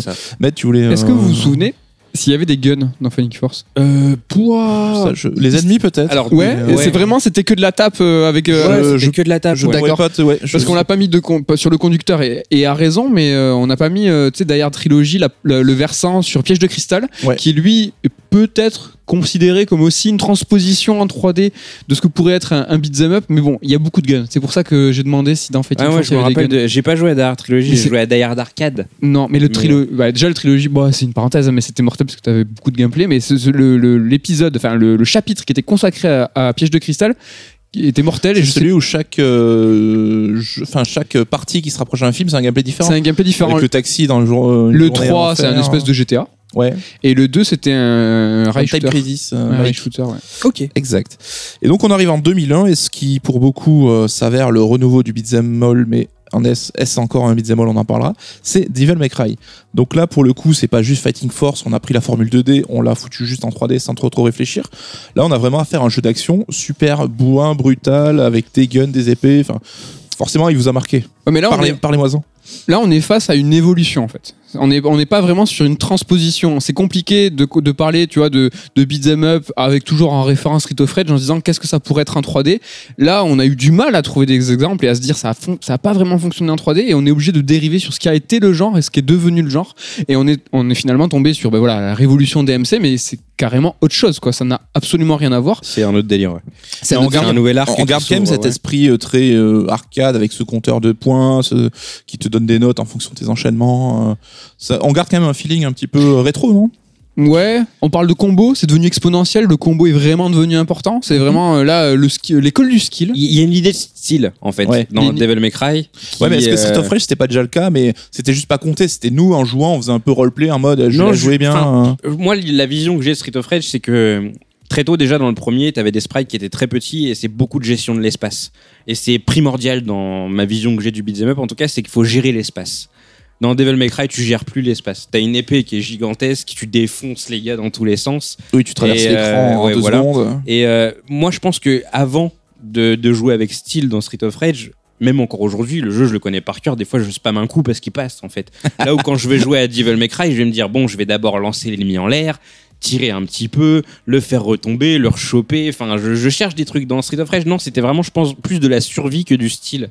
Et c'est là que tu as déjà ouais, une scission qui se crée entre des- deux écoles. Et d'ailleurs, à la même période, euh, vous qui êtes un peu des square fags, euh, est-ce que vous vous rappelez de The Bouncer? Ah, c'est bien joué. Putain, c'est bien joué ça Alors The Bouncer, c'est un peu la tentative de Square de faire du beat'em all hein, sur son premier jeu PS2, si je dis pas de bêtises, Ouais, c'est ça. et qui, euh, enfin, ils les avaient montré lors de la présentation de la machine des vidéos, ça avait l'air ouf avec un car design Tetsuya Nomura. Donc c'est l'incarnation du style Nomura, c'est-à-dire Ah que ouais, tout le monde a des tatouages, tout le monde a des piercings et tout le monde a des fermetures éclairs. C'est ça. Là, c'est poussé à son paroxysme. Autant euh, je peux aimer Nomura, mais là, c'était vraiment. Donc un bouncer, c'est un videur, hein, et donc Voilà. on est aussi là pour casser des bouches. Il n'y a pas vraiment de boîte de nuit, on n'est pas là pour dire euh, tu passes ou tu passes pas, mais, Mais, ça, euh, ça, ça se tape. Ouais. Mais je me rappelle un truc qui avait choqué, c'est que le jeu était hyper court. Et euh, on commençait là à parler de films interactifs, même si c'était pas encore. Parce qu'il euh, était ultra beau. Il était vraiment ultra beau. Aujourd'hui, mater des vidéos, c'est dégueulasse. Il y a un effet de Ouais, mais flou, il les était textures sont quand même. dégueulasses. Ouais, non, mais, ça va, il avait de la gueule. C'est vrai que le jeu à l'époque. euh, Mais il a raison, il a raison, de jeu, mais euh, Mais moi, en, en fag un peu euh, square, c'est vrai que j'avais un, j'avais un peu aimé. Moi, comme tout le monde à l'époque, on était un petit peu. moi j'avais un peu aimé. Mais là, on Mais- est plus proche de l'école Fighting Force que d'MC, par contre. Mais ca- oui, alors là, carrément, en termes de transposition du genre, The Bouncer euh, marche mieux. Quoi. Ouais. Donc, ben, je vous ai parlé de DMC, ça vous a pas forcément enjaillé. Donc, si je vous dis Ninja Gaiden en 2004, Bah justement, peu c'est la même, même euh, école. C'est ça, le- enfin, c'est euh, t'as t'as deux courants qui se sont créés. Moi, du coup, je suis plus Ninja Gaiden que à la base que DMC. Mm. J'ai j'ai grandi avec les Ninja Gaiden, mais c'est la même école. Le truc qui est chouette avec Ninja Gaiden et que tu retrouves un petit peu dans DMC, c'est que à nouveau, le beat'em up, il est affilié au jeu de combat. ouais. Dans le sens où là, dans Ninja Gaiden, littéralement, t'avais un perso bon, qui est passé de jeu d'action avec les premiers Ninja Gaiden, Mhm.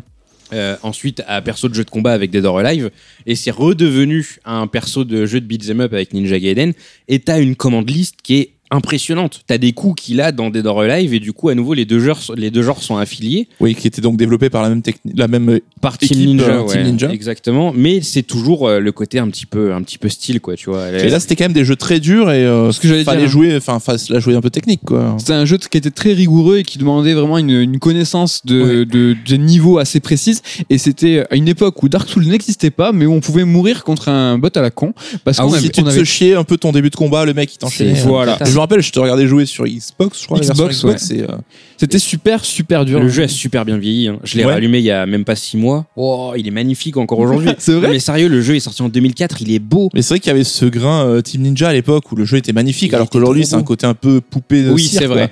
Mais euh, il a bien vieilli. Et puis t'as ce côté aussi où euh, tu croises un ennemi pour la première fois, tu te dis oh mon dieu, il est atroce.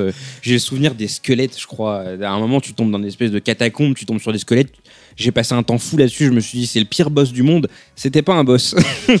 et après, il y en a partout de ces de ces bâtards de squelettes. Ouais. Je sais pas si vous vous rappelez le boss de fin, c'était ton maître. Ouais. Et il avait un nunchaku et il était trop simple. Ah, il était il était Non. vénère. Non, il était trop simple. C'est vrai Ah ouais, ouais, il était super Ah non, simple. je crois qu'il fait, était plus vénère au premier niveau parce que tu le ra- tu l'affrontes deux fois. Tu Ouais. Oui, au début en mode euh, tutoriel machin. Moi j'ai un souvenir, j'ai que ce- cette bribe de souvenir, c'est que je m'étais tellement préparé à ce boss de fin, j'avais tellement chié à Ouais. ce jeu, il était tellement dur que quand je suis arrivé, je lui ai tellement cassé la gueule, j'étais putain. T'es devenu skillé de ouf. c'est Ouais, bon. mais je pensais que c'était un troll à l'époque. Je me suis dit putain les bâtards. tu vois genre ah, euh, je vais vous mettre une merde. C'est vrai que le souvenir que j'en ai, c'est que j'avais plus galéré au premier boss, et c'est lui aussi d'ailleurs, qu'au dernier. ouais. Et c'est vrai qu'on en parle maintenant, mais c'est le cas aussi de DMC, c'est aussi l'émergence des boss euh, spectaculaires, des boss géants qui, qui prennent tout l'écran, Ouais. euh, Sur- des coups furieux de ouf. C'est vrai que sur DMC, il y avait déjà une réal qui était, euh, qui était là avec euh, des boss qui étaient super impressionnants et une musique. Putain, alors je sais pas si c'est un point commun, ça, je réfléchis, je parle en réfléchissant, mais c'est vrai que la musique et le son qui était euh, sur DMC, peut-être en comparo à Street of Rage, qui était super entraînante et Ouais. super importante. C'est vrai. Qui, qui vrai dictait que- un peu tes coups comme une danse, ça c'était peut-être peu quelque bourrin. chose. Ouais.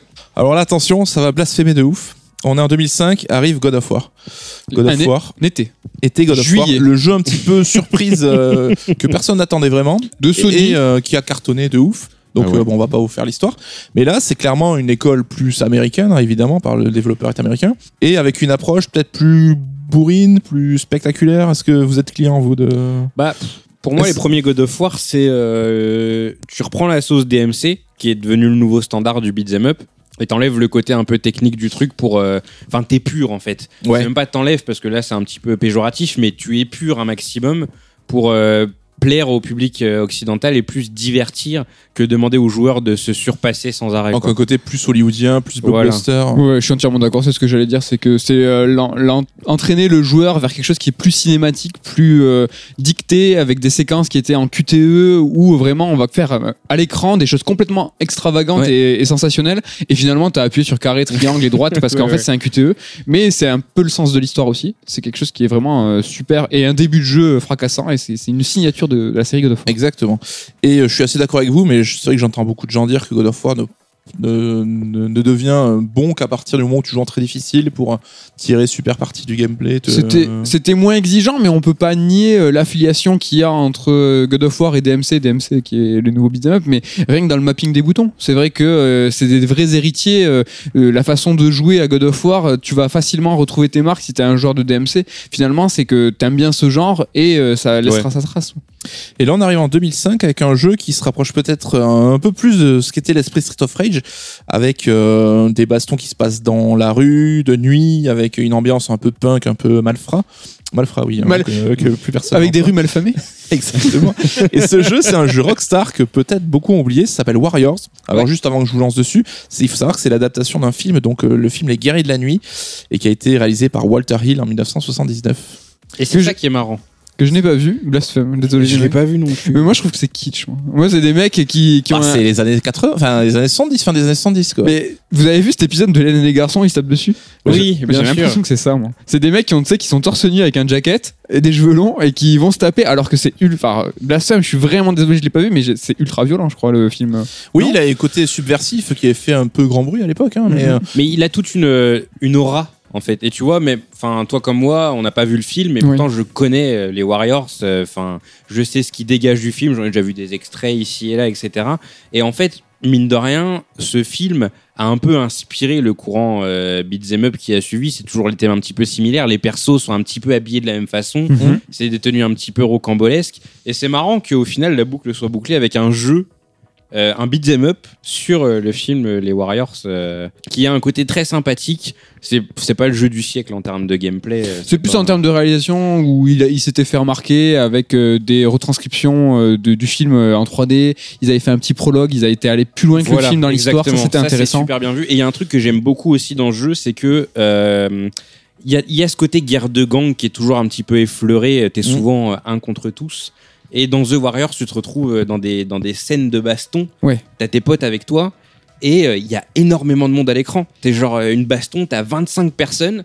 Tes potes, ils sont en train de se taper, tu te tapes aussi. Il y a un espèce d'élan de groupe que t'as retrouvé dans aucun beat'em up jusque-là. Quoi. Et si je dis pas de bêtises, dans Warriors, t'as aussi, pour faire le parallèle avec Street of Rage, où en fait c'est assez enfantin parce que euh, c'est des pixels, c'est mignon et tout, mais c'est des gens qui se tapent dans la rue. Finalement, euh, si tu réfléchis deux secondes, Warriors, eh ben, c'est une version plus réaliste des mecs qui se tapent dessus avec des chaînes, avec Ouais. des battes, tu vois, avec cette violence plus crue. Bah, c'est un peu l'essence du beat'em up. Et part, ouais, quoi. mais avec Street of Rage, Street of Rage, pardon, tu vois, on s'en rendait pas, on s'en rendait pas vraiment compte. Tu vois, c'était, c'était plus. Mais là, Warriors, avec euh, de la 3D, avec des mecs qui sont, allez, rapidement réalistes et qui se tapent dessus avec des chaînes et tu sais, ça pisse le sang et Ouais, tout. un côté plus violent, plus. euh, T'as une distanciation qui ouais. est plus compliquée Ouais, à c'est faire. ça, ouais. Plus, euh, ouais. J'ai pas le, j'ai plus le mot, mais euh, Mais c'est ça. je suis complètement C'est d'accord. vrai que la, la violence est un peu euh, enjolivée dans euh, les beat'em up euh, des, euh, fin, de l'époque, euh, fin 80, début Et 90. elle est moins fantasque. Par exemple, on, a- on vient de parler de God of War, on vient de parler de DMC. Ouais. C'est un, mec qui a les cheveux blancs avec Oui. des guns et une grande épée. God of War, c'est un, un chauve très musclé qui Oui, éclate des dieux jamais euh, quand euh, Dante va saigner ou quoi, on s'en bat les couilles. Alors que là, c'est un truc plus euh, Kratos, organique. quoi. Ouais, Kratos c'est hyper violent, on n'a pas Mm. dit, mais c'est c'est quand même, tu vois, super, enfin super sanglant, sang- Oui. sanglant, pardon. Alors que Warriors, ça l'est peut-être moins, mais t'as ce rapport à la réalité qui est plus Exactement, direct. tout à fait. ouais. Et du coup, tu te, t'as, t'as une projection qui est plus, ah tu fais, ah ouais, c'est quand même, tu sais, c'est un peu comme à la- au collège à la récré, 17h, ok, Ouais, c'est- on est, en- où le bruit des points fait pas le même bruit que dans les films hollywoodiens que t'as regardé. c'est ça, c'est t'amènes ton band et on y va. Et Dieu sait qu'on a des histoires comme ça racontées à un Ah, hein. ça c'est vrai. Alors là, on va arriver sur deux jeux qui sont, je pense, un petit peu les, les chouchous du, du beat'em all moderne. On va commencer, et d'ailleurs, les deux créateurs sont assez liés. On commence par 2006 avec God Hand, Ouais. un jeu. euh, alors, c'était pas Platinum, c'était Clover C'était Clover, ouais. Clover, réalisé ouais. par Shinji Mikami. Ouais. Et là, est-ce qu'on revient pas carrément à l'essence euh, Totalement. du mix baston beat'em all, quoi? Et Fantasque. Fantasque, de- alors, de- de ce Un univers à la Mad Max, un peu déjanté. euh, Il- ouais, un mec complètement taré, on- où euh, là on est dans une espèce de western chelou, où l'idée vraiment, là c'est le gameplay, le gameplay, tu vas acheter tes coups, tu vas multiplier les, les enchaînements à la manette, c'est vraiment l'école du skill, c'était un jeu qui était très très compliqué. très l'époque. dur. hein. Mais il y a un truc très important dans, dans God End, c'est la caméra. Ouais. C'est la caméra, en fait, tu vois pas ce qui se passe derrière toi. Donc Et, là, t'as la euh, vue de derrière. Ouais, T'as un côté perso. très omniscient dans euh, Devil May Cry et tous les jeux qui en découlent. Ninja Gaiden, God of War, euh, God of War, t'es et- super éloigné. Voilà, exactement. Et là où God End, derrière toi, tu sais pas ce qui se passe. Et du coup, t'as à nouveau cette gestion de l'espace qui se met en place. Où à l'époque, tu étais omniscient aussi, tu voyais toute l'arène. Mais il fallait quand même faire gaffe à pas se faire piéger de derrière. Quand tu joues à Street of Rage, quand tu joues à Double Dragon, quand tu joues à, à tous les jeux du genre à l'époque, c'est tu coinces les ennemis d'un côté et tu les défonces. Parce que s'il y en a un derrière toi, c'est foutu, ils vont Ouais. commencer à t'enchaîner. Donc God là, on revient vraiment aux même- sources, toi. God tu End, c'est la même euh, logique. Voilà, c'est ça. C'est que tu vois pas derrière toi. Et donc, du coup, en permanence, tu dois te dire derrière moi, c'est safe. Est-ce qu'il n'y a pas un certain Resident Evil, Resident Evil 4 qui est passé par là? Si je dis pas de bêtises au niveau des années. C'est vrai qu'en termes Ah, de c'est- vision, C'était avant ou enfin, après? Mais C'était après. c'était après. la caméra. C'est vrai, je sais pas, je, je vais peut-être dire une Bah, bêtise. parce que Mais je me dis, je- j'ai l'impression que c'était cette séquence-là, et où Resident Evil 4 avait mis un, un nouvel étalon. Alors peut-être que je dis une connerie, non, je parce j'ose que pas vérifier, enfin, mais Resident Evil est sorti à l'époque où Mikami était encore chez Capcom Oui, euh, donc Maison c'était Mère. avant. Ouais, ouais, ouais. c'était Alors avant. que God End est sorti euh, chez euh, Clover, qui était du coup une su- succursale entre guillemets de Capcom. Ouais. Dakodak. Très bien, bah écoutez, on va accélérer un peu parce que je pensais qu'on aurait moins de choses à dire, mais finalement, on a déjà pas mal avancé. On est chaud là Rapidement, donc, bah, un peu l'élève de Mikami, donc euh, Hideki Kamiya, Ouais. qui sort Bayonetta en 2009. Euh, Bayonetta, c'est un jeu extraordinaire. Je pense que c'est un peu le chouchou de tout le monde. euh, moi, quand j'ai joué à ce jeu, vraiment, je me suis dit, euh, j'ai pas vécu ça depuis des années, c'est incroyable. Mais il a encore inclus un nouveau truc dans le beat'em up qui a pas, qui avait déjà dans Ninja Gaiden. Ninja Gaiden, tu pouvais bloquer, mais dans Bayonetta, t'as un gros élément défensif. il y a l'esquive, euh, ce qu'on appelle l'esquive platinum qui se met en place. Euh, en plus, après, derrière, tu peux débloquer des contres. Et en fait, Bayonetta, c'est un jeu qui est extrêmement défensif. Là où, à la base, le beat'em up, c'est quand même un genre où tu attaques beaucoup, Ouais, t'as où tu peu d'options péter des gueules, défensives, quoi, voire ouais. pas du tout. Final Fight, Street of Rage, t'as rien. T'as pas de blocage, t'as pas d'esquive. C'est vrai, c'est- vrai. Tu te prends le coup dans la gueule et basta. Et là, t'as beaucoup de choses pour esquiver et pour bloquer. Et donc, du coup, bah, c'est encore plus euh, une déviation vers le beat'em up original, quoi. Donc là, on perd un petit peu le lien avec euh, quelque part Street of Rage pour euh, arriver sur une forme un peu plus moderne. Ah ouais, là, t'es loin, là. J'en place une vite fait parce qu'on parle de, de, de Bayonetta pour DMC4 qui, pour les puristes, alors ce qui n'est pas mon cas parce que euh, Ah, il est je- excellent, quand je- même, hein. il est excellent, mais euh, qui est exploité par euh, très peu de personnes dans le sens où c'est le DMC le plus technique, le plus paraît, Il est poussé. incroyable. Il paraît. Alors vraiment, ça, ça demande un skill qui est. euh, ça il- donne mal au crâne. Ouais, ça fout la fièvre. Vraiment, parce que déjà Bayonetta, en fait, t'as as toute une gestion. Bayonetta, il, il gagne en complexité grâce à ses armes que t'as sur les mains et sur les pieds. Mm. Et donc, du coup, faut que tu trouves le bon combo. Et pour chaque euh, combinaison d'armes, il faut que t'aies tes combos qui passent bien. Avec euh, DMC4, le gameplay. Alors attention, c'est que le gameplay de Dante, parce que le gameplay de Nero, euh, il, est plus accessible Ah, il est volontairement. tôt- enfin, tout joue avec le Devil Bringer et compagnie. C'est une touche, ça va très vite. Mais le gameplay de Dante. Ouais, c'est le gameplay. Tu vois des trucs, des mecs qui te font des Bloody Palace. Oh là là, c'est hallucinant. C'est vraiment un truc de dingue. Et euh, mais au final, ça rend Nero un petit peu, un petit peu inutile dans cette histoire. Mais quand tu apprends à jouer Dante, j'ai pas eu ce courage. Mais quand tu apprends à le jouer, j'ai maté des vidéos sur le net. C'est c'est En plus, on incroyable. aura l'occasion d'en reparler. Voilà, parce que à l'heure où on enregistre, le DMC5 sort dans une semaine tout pile. Ouais, j'ai hâte. Alors bon, on parlera pas de Bayonetta 3 parce que pour l'instant c'est qu'on sait pas encore grand chose, même si, euh, comme on l'a dit un petit peu, sur le beat'em all aujourd'hui, a plus fait plus figure de tête de gondole. Donc euh, Nintendo a accepté de financer et de reprendre un petit peu à Sega, mais c'est plus pour la- l'image, pour plaire aux gamers que pour vraiment avoir un succès commercial, on imagine. euh. Ce qui est, ce qui est intéressant, c'est que le beat'em up pardon, est devenu un, un genre de niche où c'est compliqué de trouver des, des représentants où ils se distinguent de façon sporadique. Et pour autant, aujourd'hui, euh, les éditeurs comme Nintendo vont chercher ce genre-là avec Bayonetta pour dire regardez, on fait du, euh, on fait du euh, un peu comme Genova Chain ou ce genre de, de jeu, c'est du, du jeu de représentation. Ah, J'ai pas le mot, tu sais, c'est du, ouais, ouais, du prestige. voilà, oui. c'est hop, on fait ça. On Et sait pas si on va gagner forcément de l'argent, mais on fait ça pour montrer que ah, on fait des jeux euh, importants pour les gamers. Et le genre est devenu le genre de game, gamer par excellence. Quoi. Carrément. Alors bon, on parlera de Streets of Rage 4 tout à l'heure dans la troisième partie, on va changer un petit peu. Juste terminer sur euh, bah, deux dernières écoles qui font perdurer un petit peu le beat'em up avec euh, l'école VanillaWare. Donc euh, les jeux en 2D magnifiques, Odin Sphere, Muramasa, Dragon's Crown, ça vous parle ça C'est euh, Ouais, c'est cool. C'est des dérivés avec un peu de, de RPG insufflé là-dedans. ouais, il y a toujours des variantes en fonction un petit peu. Très euh, très magnifique, jeux. très très poussé Dragon Crown, vraiment, faut, faut aller à la filoche. Je vais m'y mettre là. Je Ouais, me suis pas encore c'est- mis, mais C'est euh, velu quand même. hein. Ouais, Il y a que Muramasa que j'ai testé qui était plutôt cool et avec euh, une grosse replay value, refaire le jeu pour dégoter toutes les épées, Ouais, etc. Ouais, mais Muramasa, entre formule, guillemets, hein. c'était fancy, tu vois, c'est le truc en 3D un peu sympa. Tu Oui, c'était peut-être le plus sexy du genre. C'était c'était un peu le plus sympa, ouais. Et il y a aussi bon, bah, une école un petit peu indé, évidemment, qui ont dû découvrir ces jeux-là dans leur jeunesse et qui aujourd'hui veulent un peu reproduire ça, avec du Scott Pilgrim qui date un petit peu maintenant, mais qui était vraiment cool. qui était Et- sympa, mais qui avait des défauts quand même. Ouais, qui était un peu buggé, un peu. Non, c'est pas tant ça, c'est que euh, en fait, il y a un truc qui est super important, surtout dans les beat'em up 2D et aussi dans les jeux de combat, c'est qu'il faut que tu aies l'impression de frapper l'ennemi. Tu vois, Oui. quand tu mets une patate dans Street of Rage, tu sens l'ennemi qui, bah, sa tête elle part en arrière, c'est super important. Scott Pilgrim, t'as l'impression de taper dans le vide pendant Ouais. tout le long. Ça manque de Et feedback euh, voilà. là-dessus. Et hein. c'est au début tu te dis c'est un peu gênant, mais tu continues parce que le jeu est super cool. Mhm. Mais à la longue tu te dis ah c'est quand même frustrant. J'ai vraiment l'impression de taper contre, enfin sur des, sur du vide quoi. Et euh, le dernier pour finir, euh, Mother Russia Blitz, est-ce que vous y avez joué euh, Non, j'ai pas joué, j'ai rapidement lu des avis dessus et j'ai regardé des vidéos, ça a l'air super chelou, tu te mets des picousses dans le bras. Moi, c'est la DA qui me rebute. Autant euh, je serais fan de jouer un beat'em all 2D aujourd'hui, mais la DA, je trouve ça un peu dégueu, un peu chelou. J'y ai euh. joué. Ouais. Et euh, Alors, vous le voyez, vous le voyez pas, il a, c'est machiavélique. Il a un regard. Il y a un truc il derrière a, la tête là. il a envie de dire c'est, c'est de la merde. Bon, en fait ça fait chier. J'ai joué, Ça mais fait chier. il y a des de- fans, il y a des fans. Il y a des vraiment fans, et puis en tendus, hein. plus, c'est un jeu français, juste C'est un jeu français, donc ça fait vraiment chier de Bah, entre guillemets, c'est pas cracher, mais enfin voilà, sur un jeu français. Mais j'y ai joué et euh, tu sens que les mecs, ils ont quand même une inspiration euh, des. Tu sens le Street of Rage, il y a Mais des ils l'ont- clins d'œil. euh, Ils l'ont dit. hein. Voilà, ils le disent. En jeu, il y a des clins d'œil qui sont euh, ouvertement là. T'as une scène du train, c'est exactement Street of Rage 3. Mais prof, c'est euh, c'est vide. C'est vrai qu'en plus on- en plus de d'un gameplay qui est pas forcément incroyable, euh, t'as une direction artistique qui est de mauvais goût. C'est vrai que c'est un petit peu douteux quand même. Les, les persos, ils, ils- sont là à sortir injure sur injure pour donner un côté un petit peu genre un petit peu edgy. Euh, J'ai pas le synopsis, mais c'est vraiment glauque, hein, je Ah ouais, c'est Oui, une oui, oui. histoire de drogue. Les mecs, ils se droguent dans tous les sens. C'est pas des condamnés qui doivent survivre ou je sais pas, je sais pas quoi, Les c'est mecs, au dégueu. début- hein. Coche au toutes début du jeu. Au début du jeu, ils sont espèce dans un, dans, un, dans un camp chelou de mecs un peu rebelles.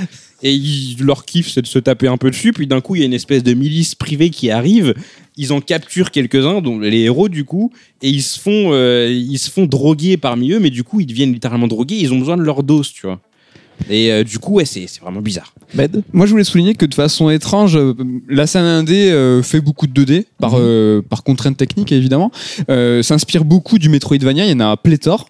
Et bizarrement, il n'y a pas trop de beat'em up. Est-ce que c'est parce que euh, c'est euh, trop technique comme c'est, tu vois, par exemple, il y a des, des, des genres, tu vois, nés au Japon, euh, qui sont vraiment euh, trop précis et tu peux pas, si t'es indé ou si t'es débutant, commencer par ce genre-là Je parce pense que c'est exigence de c'est ouf. trop exigeant, voilà exactement. Il n'y a pas, par exemple, de jeu de versus fighting en 2D Bah déjà, euh, les ricains, à Voilà. part euh, Mortal Kombat et Justice, Tu vois, encore, faut adhérer le versus fighting, c'est trop précis. Ça se, tu peux pas tester si t'es pas expérimenté. Ouais, il y a eu des tentatives, mais c'est vrai Il y, a que eu, c'est. il y a eu, bien sûr, il y a eu des tentatives. On peut citer des exemples. Mais est-ce que le beat'em up, c'est pas pareil? Est-ce que c'est pas trop précis finalement? Pour qu'il y ait plus C'est- des, des essais indés C'est millimétré, ouais. Ça a l'air, ça a l'air comme ça simple, Mm. mais finalement c'est beaucoup plus Oh ouais, compliqué. tu te dis, je vais être gauche à droite et je tape sur des gens, mais c'est vrai que Scott Pilgrim d'un côté et Mother, euh, Mother Russia Blitz de l'autre montrent que tu peux avoir euh, les inspirations de l'époque, tu peux vouloir euh, faire pareil. C'est tellement une recette qui est très précise et un rien peut tout foutre en l'air que euh, bah tu tu t'y risques pas quoi. Ouais. Et va-t-on avoir droit au retour du roi avec Street of Rage 4 On va en parler tout de suite.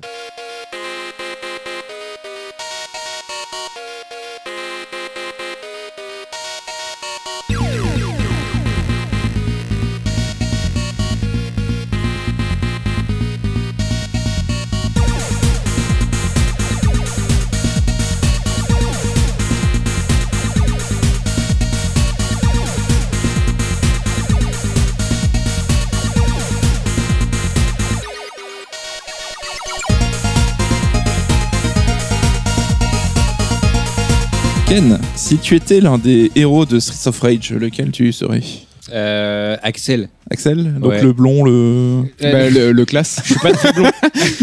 non mais euh, Adam est classe. Spoiler, Ken n'est pas blond. Ah non, je suis pas blond pour un sou. Il y a des photos qui traînent. Ken n'est pas blond. Non, mais c'est le perso le plus, euh, le plus équilibré. Tu vois Il ce que je veux dire? Il est pas trop puissant, pas trop rapide, il passe partout. Je l'aime beaucoup. Tu vois, c'est. euh, Et t'aimais- alors euh, blasphème, hein, désolé. Street of Rage 2, mhm. euh, le petit casquette là. Euh, skate. Ouais, t'aimais Ouais. pas lui? Euh, ah si, j'aime bien le jouer. Il monte sur la tête des mecs, il les frappe comme ça et tout. Euh, c'est c'est bon délire, mais c'est un perso. euh, voilà, c'est rapide et euh, rapide et peu puissant. Et en fait, j'ai vraiment un, un cas de figure, c'est que même dans les jeux de combat auxquels je joue, je joue des persos génériques ce au que possible. Est-ce que tu aimes bien les personnages équilibrés Ah bah, Genre, je joue Ken. bon alors déjà, bon, Bon, ouais. tu t'appelles Ken, normal tu prends Ken. Tu vois, je- Moi, s'il y avait un perso de combat qui s'appellerait Mehdi, et, euh, je prends, je prendrais Mehdi. Mais euh, vrai, ça, ça marche moins. Tu vois, je joue à King of Fighters, je joue Terry et Andy, c'est des persos qui sont Il y a, méga il y a le blond, hein, le blond, c'est un peu le, le fil conducteur, j'ai l'impression. Ah, tu rigoles, mais moi, tout, je me suis toujours dit que les héros que j'adorais étaient tout le temps blonds. Et mais tout le temps, hein, vraiment, quoi, quel que soit le jeu, même dans les films et tout, ils sont tout le Ouais, temps je blonds. comprends. Ouais, je sais Tout le pas, euh, je sais pas. Je Mais l'explique pas. on en parlera chez le psy tous Ouais. ensemble plus tard. Ken, si Ouais. tu étais un shitty friends, tu serais lequel Un Shitty Friends, donc de Sonic ou euh, Ouais, je sais pas, qu'est-ce que c'est- Euh, qu'est-ce que t'en penses Ouais, c'est compliqué. Hein. Alors, pour compliqué. rappel, mes amis, alors un shitty friend, c'est un terme qui est euh, un peu discuté, euh, souvent euh, Justifié, moi, je trouve. Oui, voilà, euh, qui a été euh, qui a été qui a été prononcé par des journalistes pour désigner les potes de Sonic. Euh, c'est pour ça que tu réfléchis, ça mec. Ouais, ouais, je, sais, je vois, je vois. T'inquiète, j'apprécie Parce que, l'effort. parce que il commence à me regarder en me disant mais ouais grave J'apprécie l'effort. il va commencer à abonder mais grave alors c'est ça Alors dis-moi en plus, Dis-moi plus. Dis-moi, alors, il y a des croco- il y a des crocodiles. Alors, Il y a Sonic, des meufs avec des marteaux. Sonic, Sonic est un hérisson. Sachez qu'il y a des crocodiles, il y a des Et Sega a l'habitude à chaque épisode, nouvel épisode de Sonic, au lieu de jouer sur la core team, Knuckles, Tails et tout, de rajouter des potes de Sonic qui sont en général nuls, cons, mal faits. C'est pour ça ce qu'on appelle des shitty friends. C'est pour ça que Sonic Mania est un chef-d'œuvre. Parce qu'il est que revenu aux bases. il re- Les bases, la core team. Ken, Eh, mais que- du coup, Ken. attends, les DLC de Sonic Mania, c'est des persos de l'époque. Est-ce que c'est des Shitty Friends ou pas Oui. non. Sorti du triumvirate. euh, Oui, j'allais dire Belek. euh, Tails, Belek, Sonic. si tu dis, si tu dis Je vous Tails. mets Amy si vous Non, voulez. je mais- comptais pas dire Tails justement, mais je comptais dire Ray. Alors, c'est qui Ray Bah Ray, c'est le, c'est l'écureuil. Oh non. Avec c'est curry qui vole. Ouais, c'est celui qui... Mais tu sais, il a une bonne gueule, il est... Mais déjà, oui, alors les personnages euh, de Sonic Mania du DLC sont super stylés, les deux Ouais. autres. C'est Mighty et du coup Eric qui viennent de Sega Sonic à la base. Ça, on voit que vous êtes arcade. pas objectif. Ils sont super. Mais Bah si, si. non Objectivement, ils Mais sont, toi, t'es Team Mario aussi. ils Bah, sont super, ils sont super stylés. ok, mortel. Bon bah écoute, euh, voilà, je, je, je passe mon, le tour. Euh, Ken, si tu étais un restaurant toulousain, lequel tu serais? Ah, je serais le Caminito, bien Mais sûr. oui, eh c'est oui. sûr. Je me dis, est-ce qu'il va s'en Je rappeler vous ai jamais emmené au Caminito. Pas encore, pas Eh encore. ouais. Rue des gestes. Euh, ouais, rue des Gestes, exactement. euh, resto argentin où tu peux manger des empanadas. Si. Et Peut-être qu'on va finir au- tout à l'heure. Ah, au- pourquoi pas hein. Ouais, Magnifique, hein, le Caminito, c'est mon resto Est-ce que préféré. tu as une, une affection pour ce pays? Euh, L'Argentine? Pas particulièrement, mais il paraît que J'aime bien les Non, si, ah, pas du tout. il paraît que ma femme a des origines argentines, donc au final, j'ai des, j'ai des affiliations à l'Argentine, mine de rien. D'accord. Ken, si tu étais une licence oubliée de Sega, tu serais, tu serais laquelle Et C'est le moment où tu es censé dire oui, donc les licences. Alors, oubliées. qu'est-ce que licence oubliée hein, donc, Alors, euh, Et d'ailleurs, qui- ça va être le sujet de notre thème 3. Ce qui est souvent, euh, L'héritage de Sega. Exactement, ce qui est compliqué avec licence oubliée, c'est euh, est-ce que Sega a fait des suites? Est-ce que c'est une parce que Sega ils aiment pas parler du passé, hein, donc Oui, finalement. euh, mais on sait que au- 95% des licences Sega sont des licences oubliées aujourd'hui. ouais. Plus de 10 ans, c'est oublié. Comment? Plus de 10 ans, c'est Ah oui, oublié. oui, tranquille. Ouais. Tu peux dire Shenmue. Non, même pas Jet Oh non, Set Radio. mon gars, on est en plein dedans. hein. C'est pas le Jet vrai. Set Jet Set Radio. ouais. Pas, pas, pas, Jet Set Ouais. Radio. Rappelle-nous un petit peu ce que c'est Euh, Jet Set Radio, euh, du coup, jeu qui est sorti le premier épisode sur Dreamcast en 2000, 99. je Oh, crois. beau gosse la date. Et euh, le deuxième épisode est sorti en 2002. C'est ça chaud, Futur sur Xbox. Xbox. C'est beau. Et euh, du coup, ouais, c'est un jeu où t'es une bande euh, qui fait du roller et du tag. Et t'as euh, des guerres de territoire où tu dois du coup aller repasser les tags de tes, euh, de tes, euh, de tes adversaires avec la musique euh, en grande partie euh, d'Hideki Naganuma, qui est, qui est une musique qui est bien particulière, mais vraiment très très agréable. Et euh, j'aime beaucoup Jet Set Radio et j'aimerais mine de rien bien que ça revienne. Comment, je sais pas, mais j'aimerais bien que ça revienne. J'allais dire, on a un ludothèque à ce sujet, mais il est pas encore sorti. Non, donc, Donc, tu viens de euh, balancer. voilà. Petite pépite. Ça Euh, arrivera bientôt. hein. La musique, Ken et euh, Streets of Rage, euh, Jet Set Radio, la musique c'est quelque chose qui est quand même super Fan- important T'es pour fan toi. plus de musique que de jeux vidéo Ou Non, de mais stre- c'est- ou de streets Est-ce que c'est un truc qui se passe dans la rue Euh, oui, c'est vrai que ça se passe dans la rue aussi, mine de rien. Mais non, mais c'est vrai qu'il y a un truc. euh, la musique, c'est super important. euh, J'aime beaucoup la musique en termes général. Mais euh, la musique dans le jeu vidéo qui rythme l'action, c'est chouette. Et euh, Jet Set Radio a ce point commun pour moi avec Street of Rage, c'est que c'est la première fois où, et ça a mis du temps avant que ça change, le seul nom du coup que j'avais pour Street of Rage, c'était Yuzo Koshiro. Le seul nom que j'avais pour Jet Set Radio, c'était Hideki Naganuma, c'était son compositeur. Et euh, aujourd'hui, d'ailleurs, ça me fait marrer. Il y a des gens qui demandent à Hideki Naganuma une suite à Jet Set Radio parce que même eux, ils connaissent que lui au Oui. final. Il a une telle aura sur le projet. Et on en parle Que, dans le euh, il fait non mais les mecs, euh, moi Ouais, je, voilà. suis, je, suis- je fais la C'est musique, ça. hein, c'est tout. Et voilà. c'était un jeu qui était super arcade, très très exigeant encore une fois. Mais Euh, euh, c'est du pur Sega. Enfin, pour moi, qui n'ai pas été euh, Sega Phil, qui n'ai pas eu les consoles Sega, pour moi, c'est ça l'esprit Sega. Quoi. Ouais, c'est c'est, c'est, c'est l'exigence. Moi, j'en place une vite fait parce que c'est important. Moi, j'ai, euh, j'étais euh, un jeune qui avait choisi les rollers et pas le skate. Donc, c'est, je, suis- je suis l'un de ces mecs qui s'est trompé, tu vois. Ah, mais Dans le style. Oui, oui, oui. Moi, je me suis gouré. Je, ne t'ai toujours pas pardonné. d'ailleurs, hein. mais pas le rollerblade. Moi, j'ai pris le roller streets. tu vois. Euh, Donc, je faisais des tricks euh, et tout ça. Et là, Set Radio, c'est pas un jeu de skate, c'est un jeu de rollerblade. Ouais. Voilà. Euh, Ken, si tu étais un créateur de jeux vidéo au sens large, mais que tu ne peux pas choisir Yuzo Koshiro, Un créateur de jeux vidéo Ouais. au sens large. Nicolas, mais Oh. qu'est-ce que c'est qu'un créateur de jeux vidéo évidemment. Donc j'ai dit Yuzo Koshiro parce Non, qu'évidemment c'est il bon. fait la musique, mais euh, voilà, l'ai, au je sens l'ai. large. Euh, bah tu, on, on en a parlé en début de podcast. J'ai un très très grand affect pour euh, Tetsuya Mizuguchi. Bah écoute, ça Ouais. pas. Parce que. parce juste. que- Et euh, on peut renvoyer les gens vers ta, la bibliothèque. Bon, on en parlera tout à l'heure, hein, mais Ouais, euh, on en parlera tout à l'heure, mais pourquoi pas en attendant, on vous le glisse déjà, biobiotech. On Voilà. vous glisse le mot. googlez comme ça. en attendant et on en reparle tout à l'heure. Ken, dernier pour Trichino pour t'en moi. as encore un Et ouais, on en a trois chacun. si tu étais un type de saucisse. Alors là, de la saucisse. saucisse, euh, je saurais pas quoi dire. j'avoue. Bah, bah, si Ken, te. Quand même. Ah bon? Je pensais que t'as Kotak. Une merguez. Ben, Ah. quand même, merci Putain, vous êtes. Putain, je l'avais pas catché du tout. hein. Franchement. Putain, Alors, ouais. eh, ça montre bien qu'on prépare pas. Ils étaient pas au courant des Ah, questions. non, non, hein. du tout, je l'ai regardé avec un air genre, qu'est-ce que tu m'as raconté là ouais. Saucisse Strasbourg, saucisse de. Toulouse. Saucisse euh, Wilchi. Bon, la chipolata, limite. Chipolata. Bon, mais une merguez. Pourquoi une merguez? Tu vois, il, veut boire. Je Ouais. l'empêche de boire. Parce que je, je, je, je, fais partie de Merugezu, qui veut dire merguez en japonais, n'est-ce Voilà. pas J'aime beaucoup les merguez en termes général, de toute façon. On en reparlera tout à l'heure. Ouais. Très très bien. Bah, écoute, on en a appris beaucoup plus sur toi grâce à ce petit quiz ingénieux. Euh, on a parlé de Street of Rage, Grandeur et Décadence, premier épisode au troisième épisode qui a un petit peu divisé les foules. On va maintenant faire la même chose mais avec Sega parce que Sega aussi hein, a connu son âge d'or à l'époque des 8 et 16 bits. Et aujourd'hui, bah, Sega, alors J'aime pas du tout ce que tu dis et j'aime pas comment tu commences. bah, même vous, même vous, a vous connu êtes, même vous, vous êtes d'accord avec moi quand même. Le Sega d'aujourd'hui, Bah. c'est plus, euh, Regarde. c'est plus le Sega de l'époque. Ah, le Sega d'aujourd'hui, on Ouais. est d'accord. Mais euh, moi, j'aime beaucoup le Sega de l'époque 32 et 128. Ah oui, c'est vrai, j'avais oublié. C'est Le c'est- Sega qui ne vendait plus. et, euh, C'est vrai qu'il vendait plus, mais pour les gens qui s'intéressaient au truc, c'était bon. Aux jeux vidéo. Non, mais on avait Sega, donc il faisait du Street of Rage, le roi de l'arcade. Et euh, Pardon. bah, Sega, c'est Non mais bien sûr, évidemment. Évidemment. Et euh, donc, ben, on avait toutes ces licences un peu cultes, hein, et tu en as parlé tout à l'heure, Med, avec ces licences qui sont aujourd'hui un petit peu oubliées. Et on se rend compte que c'est un peu une constante de Sega aujourd'hui, c'est que tout son glorieux héritage, hein, contrairement à Nintendo qui va capitaliser dessus, qui va continuer à le développer, bah, ils ont un petit peu foutu tout ça sous le tapis, quoi.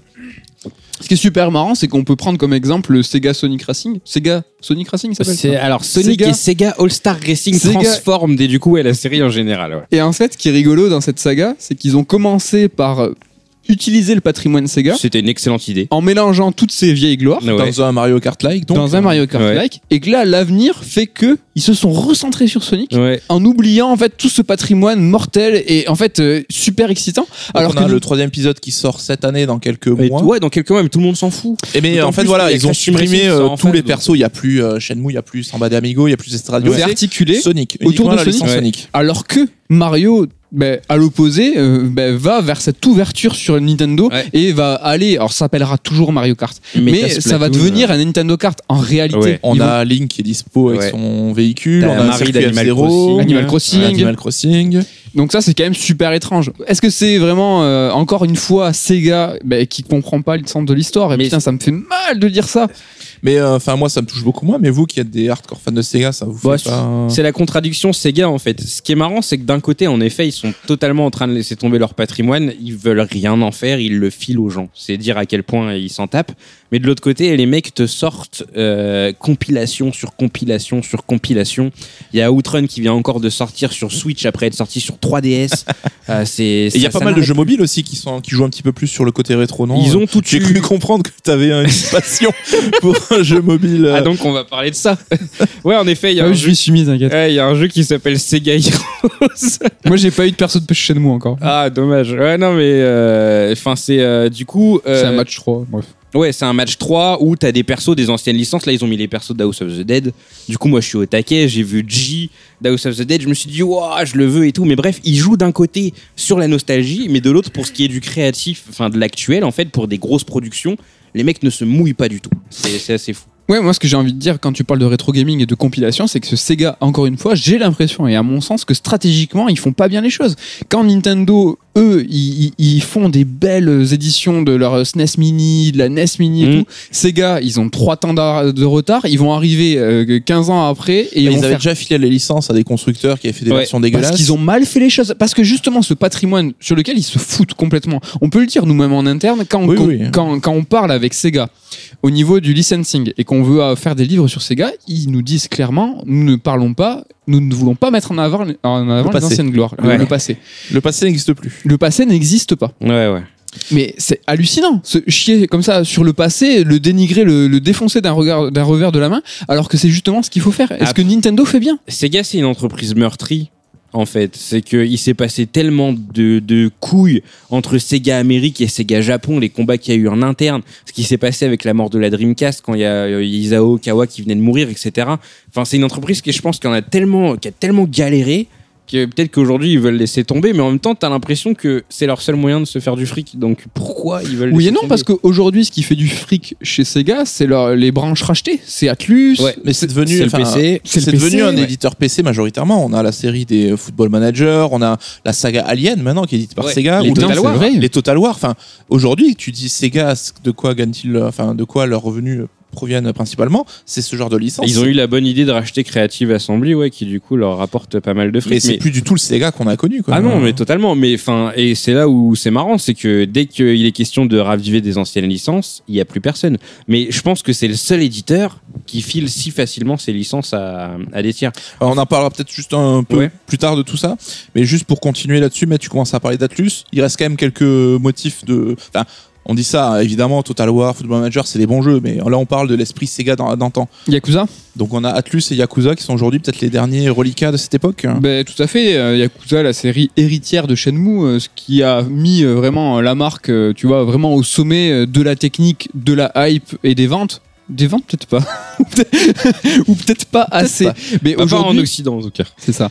Mais aujourd'hui, saga, voilà, Yakuza, c'est une saga qui a vraiment euh, moult, euh, moult épisodes sur lesquels ils, ils capitalisent, sur lesquels ils font presque des spin-offs bientôt avec euh, la- l'aventure de, de l'avocat, comment ça s'appelle Judgment. Eyes, ouais. Judge Eyes. Et qui a connu un regain d'intérêt avec. Alors je sais pas si c'était concomitant à l'arrivée du Kiwami ou du Yakuza 0, C'est Zero qui a, qui a relancé carrément le truc. hein. qui a relancé carrément le truc. Ouais, Et- m- moi, ce que j'aimerais vraiment savoir, justement, dans cette exploitation du patrimoine, c'est que sur Yakuza, justement, elle est bien faite. Est-ce que c'est sous l'impulsion de qui? Parce que les Kiwami, les remakes, ils sont, ils viennent euh, cadencer, bien fait. Alors, tu vois c'est là aussi où tu vois, mine de rien, que chez Sega, c'est toujours un peu le bordel. Yakuza, ça a toujours rapporté énormément d'argent à Sega Japon et le jeu est blindé de pubs. Il y en a dans tous les sens, il y en a partout parce que du coup, c'est là-dessus qu'ils se font du fric, c'est sur les contrats publicitaires. Là où du coup, tu te rends compte que ça devient un petit peu caduque et que ça reste du Sega, c'est que tu as des jeux comme Kiwami 2 qui sont sortis parce que l'Occident serait intéressé à, à Yakuza. Ils sont sortis dans la hâte. T'as des contrats publicitaires qui sont foutus un petit peu à l'arrache.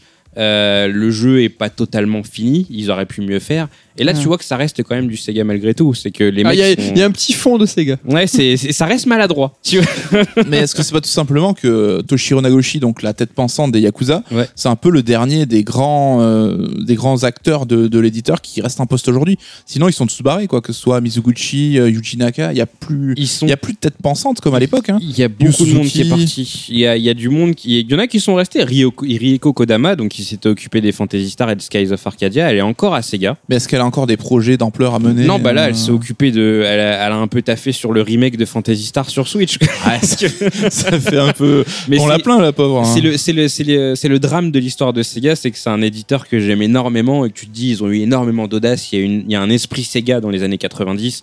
Il y a tout ce qui a été apporté par la Saturn avec Virtua Fighter, Daytona USA. Il y a une culture de l'arcade. Enfin, c'est, c'est assez puissant. Mais tu te rends compte qu'au final, ce qui a toujours fait le succès de Sega, c'est pas les têtes pensantes. C'est les créatifs qui se sont cassés la tête, qui se sont battus pour que leurs idées soient acceptées. Et quelqu'un comme Mizuguchi le dit très bien. Il, le dit à, à Sega, pour moi, j'étais un ovni et je me suis pris la tête avec mes supérieurs pendant toute ma vie. Sega Rally, ils en voulaient même pas, alors que le jeu, c'est un succès monumental. J'ai passé ma vie à me prendre la tête avec eux pour qu'ils acceptent mes idées. Et au final, maintenant que tout le monde est parti, il n'y a plus grand chose. Alors, ils ont eu le nez creux à un moment. Ils ont chopé les bonnes personnes. Mhm. Ces personnes ont brillé. Elles ont fait des choses incroyables. Mais maintenant qu'elles partent pour briller chacun de leur côté, Mizuguchi, Suzuki, bon, Naka fait pas grand chose aujourd'hui. Bah, il reste plus grand monde chez Sega, quoi. Après, à la Jap, hein, ils ont tous monté leur studio pro, euh, propre. Putain, que je veux dire. Yuji Naka qui, Yuji Naka qui Ouais. a monté son, son Mais qui est chez studio Square propre. Enix maintenant. hein. On, on l'oublie parce C'est qu'il vrai, a rien. exact, On sait exactement. pas ce qu'il fait là-bas, mais. Et il y a peu euh, a pris quelques photos en bas de- du siège, ancien siège Ouais. de Sega Euh, ouais. car va être euh, bah, euh, ils ont, ils ont, bah, ils ont déménagé à la base, ils ont déménagé et revendu. Et comme au Japon, euh, ça se fait très très souvent, c'est qu'ils détruisent. Ouais. Donc euh, là, ils ont tous. Mais euh, petit même moi, même moi qui ai pas d'affect trop pour Sonic et Sega, enfin je vois il y a Naka qui poste regardez mes gamins, c'est là où j'ai fait Sonic. Ouais. J'ai eu la petite euh, petite émotion C'est ouais, c'est ouf. c'est un fait d'histoire qui, de la va, s'effondrer. Et t'en parlais tout à l'heure Ken, j'étais un peu coupé, excuse-moi, mais aujourd'hui pour voir revivre un peu les licences Sega, ben, il faut regarder chez d'autres éditeurs parce que on a Bayonetta qui est chez Nintendo, Ouais. on a euh, Shenmue 3 qui va se monter euh, sans Sega, hein, dans Ouais. autant être clair, ils ont dit on veut rien avoir à faire avec ça, même s'ils prendront certainement une petite com. Et ça rejoint un peu le sujet du jour, on a Street of Rage 4 qui est enfin euh, arrivé et qui va enfin sortir. Même combat, même, même chose que Wonder Boy euh, aussi euh, chez Dotemu, Ouais. du coup, euh, Ouais, ouais, ouais. et Lizard Cube. C'est que, mais c'est- vraiment incroyable d'en arriver là. C'est c'est d'être buté à un point où tu te dis, je le ferai pas, faites-le. Je récupère juste une petite com sur le truc. Et bon, d'un côté, c'est génial parce que ça permet à, à ces anciennes. À ces, à, ces, à ces anciens talents de récupérer leur licence facilement. Mizuguchi l'a récupéré sans forcer. Euh, T'as. euh, comment il s'appelle ce studio? J'ai oublié le nom, mais Yukio Futatsugi, le réalisateur de Panzer Dragoon, il bosse avec une ancienne, euh, l'ancienne assistante productrice de, de Mizuguchi. Ils ont Ouais. récupéré Space Channel 5 facilement, ils ont fait Space Channel 5 VR. Les mecs n'ont même plus à forcer, tu récupères des licences comme ça. Et là, Street of Rage 4, bon, c'est pareil, même si Street of Rage 4, il y en a eu beaucoup avant qui n'ont pas vu le jour. Euh, là, au final, euh, ça s'est très bien passé sur Wonder Boy. Ils ont réussi à choper la licence euh, sans trop forcer. Et Sega a dit Je m'en occupe pas, j'édite même pas, je file tout à. Dotemu et kiffer. Et euh, c'est- donc du coup c'est un projet français, mais qu'est-ce qu'on en sait aujourd'hui de... Euh, J'allais dire, c'est au moins génial que Sega autorise de le faire. C'est qu'à une, à une état- Oui. à un temps, ils étaient vraiment très Oui, protecteurs. c'est vrai que bon, oui, oui, ça serait euh, encore pire s'ils refusaient, mais je trouve ça dénote d'un état d'esprit qui est pas très positif, quoi. C'est en mode, vas-y, on veut pas savoir, démerdez-vous. euh. C'est vrai. Aujourd'hui, qu'est-ce qu'on en sait euh, C'est que hum, bon, il y a une cinématique qui est passée déjà. Euh, on a pu voir un petit peu de gameplay. Ouais. Euh, une cinématique donc qui a été réalisée par euh, donc au niveau de la direction artistique par Balak. C'est- donc co-auteur du de la BD Last Man. Ouais. Aux côtés de Bastien Vives et Michael Saint la ville. qui a un style monstre Ouais, et là pour génial. le coup qui peut renouer avec les origines de Street of Rage où vraiment euh, le, le style est super important et qui remet en scène alors là on revient aux origines parce qu'on a vu euh, Axel et Blaze donc euh, Ouais. Ken est-ce que là on revient pas aux sources aux origines?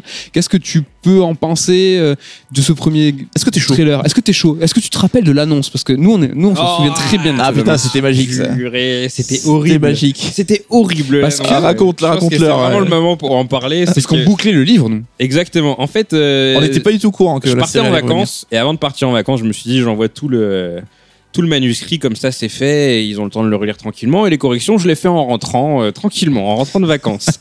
je pose mon cul sur le canapé. Il est à peu près 14-15 heures, j'allume Twitter et là je vois du Street of Rage 4 partout.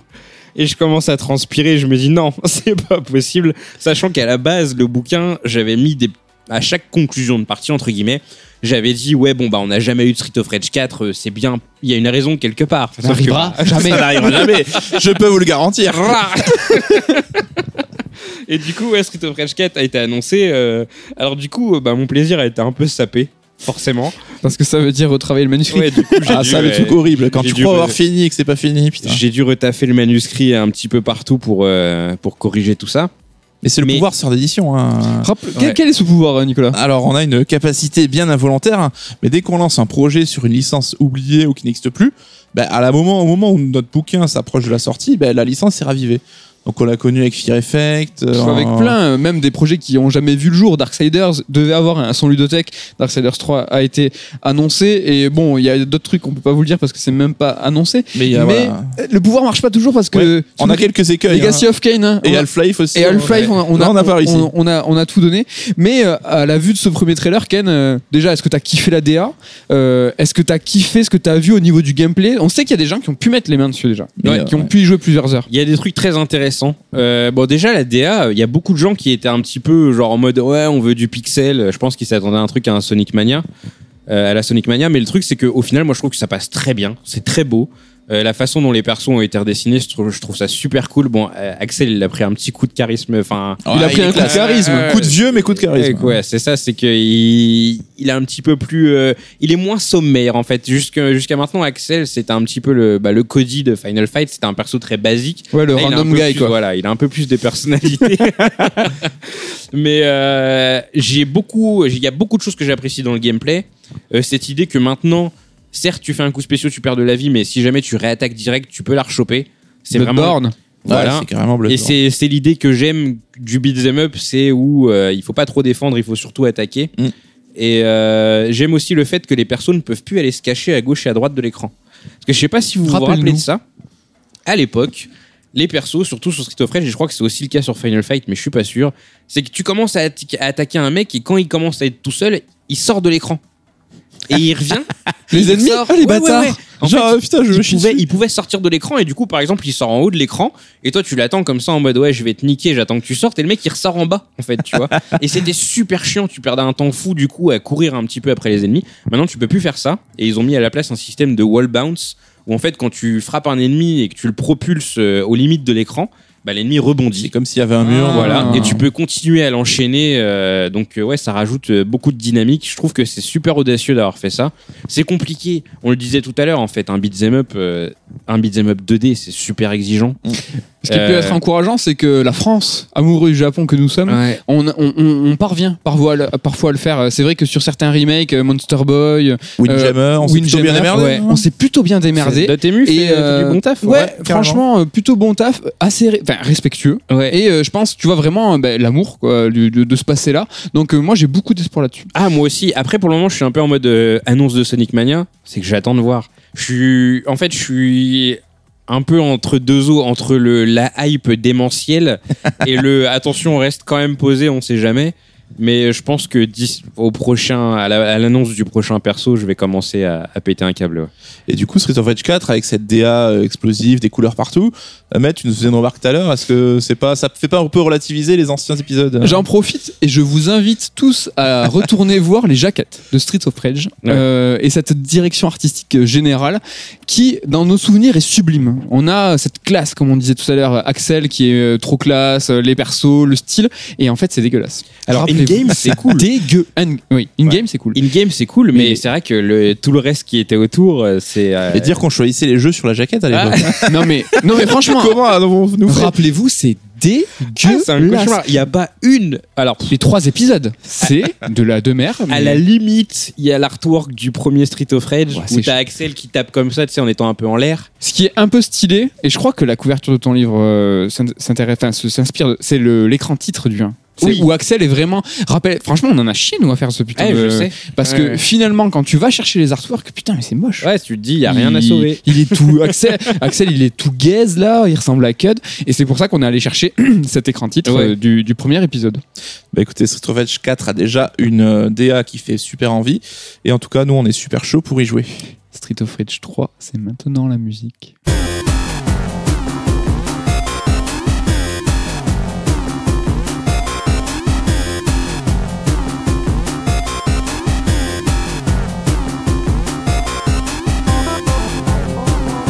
Après ce maelstrom auditif, on arrive dans la dernière partie de l'émission et euh, vient évidemment le temps des recommandations. Alors Ken, ta mission était de trouver euh, des choses à recommander à nos auditeurs qui n'en ont pas eu assez après ce podcast sur le sujet qui nous intéresse. Qu'est-ce que tu peux leur proposer pour étancher leur soif? Alors, j'ai choisi le podcast, enfin, le podcast. Alors, oui, il y a le podcast aussi, c'est vrai, j'avais oublié, mais c'est surtout une série de vidéos reportages qui, s'app- enfin, qui vient de Red Bull et qui s'appelle Digging in the Carts. Yes. Euh, si je l'ai choisi, c'est parce qu'il y a un épisode sur Yuzo Koshiro euh, qui revient aussi sur tout l'héritage de la musique de Street of Rage. Tu as des artistes euh, américains plus ou moins connus, comme par exemple Flying Lotus, qui est un producteur américain euh, de musique électronique assez connu, qui, qui parle de son influence par rapport aux musiques Sega en général, mais Mhm. aussi de Street of Rage.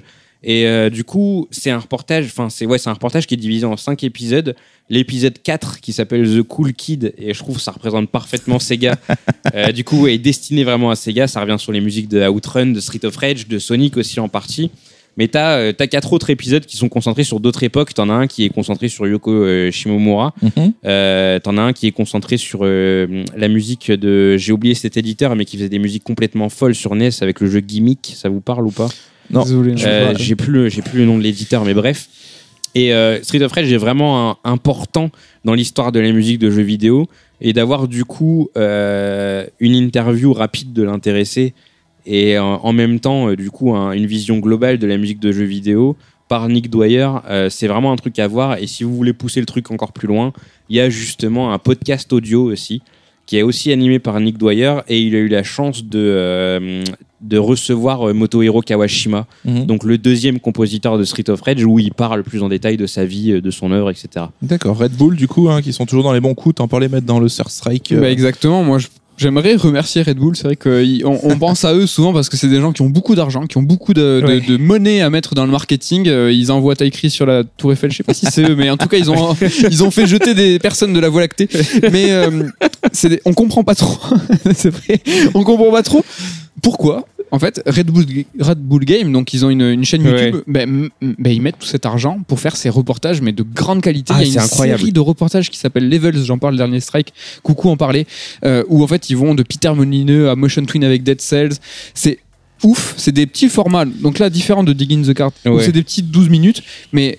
Franchement, il n'y a pas tant de vues que ça. C'est pour ça que je vous encourage à aller les voir. Mais c'est mortel d'avoir euh, cette grande marque qui mettent autant d'argent pour s'intéresser à des si petits projets Mm. ou à des, des, des niches comme la musique de jeux vidéo.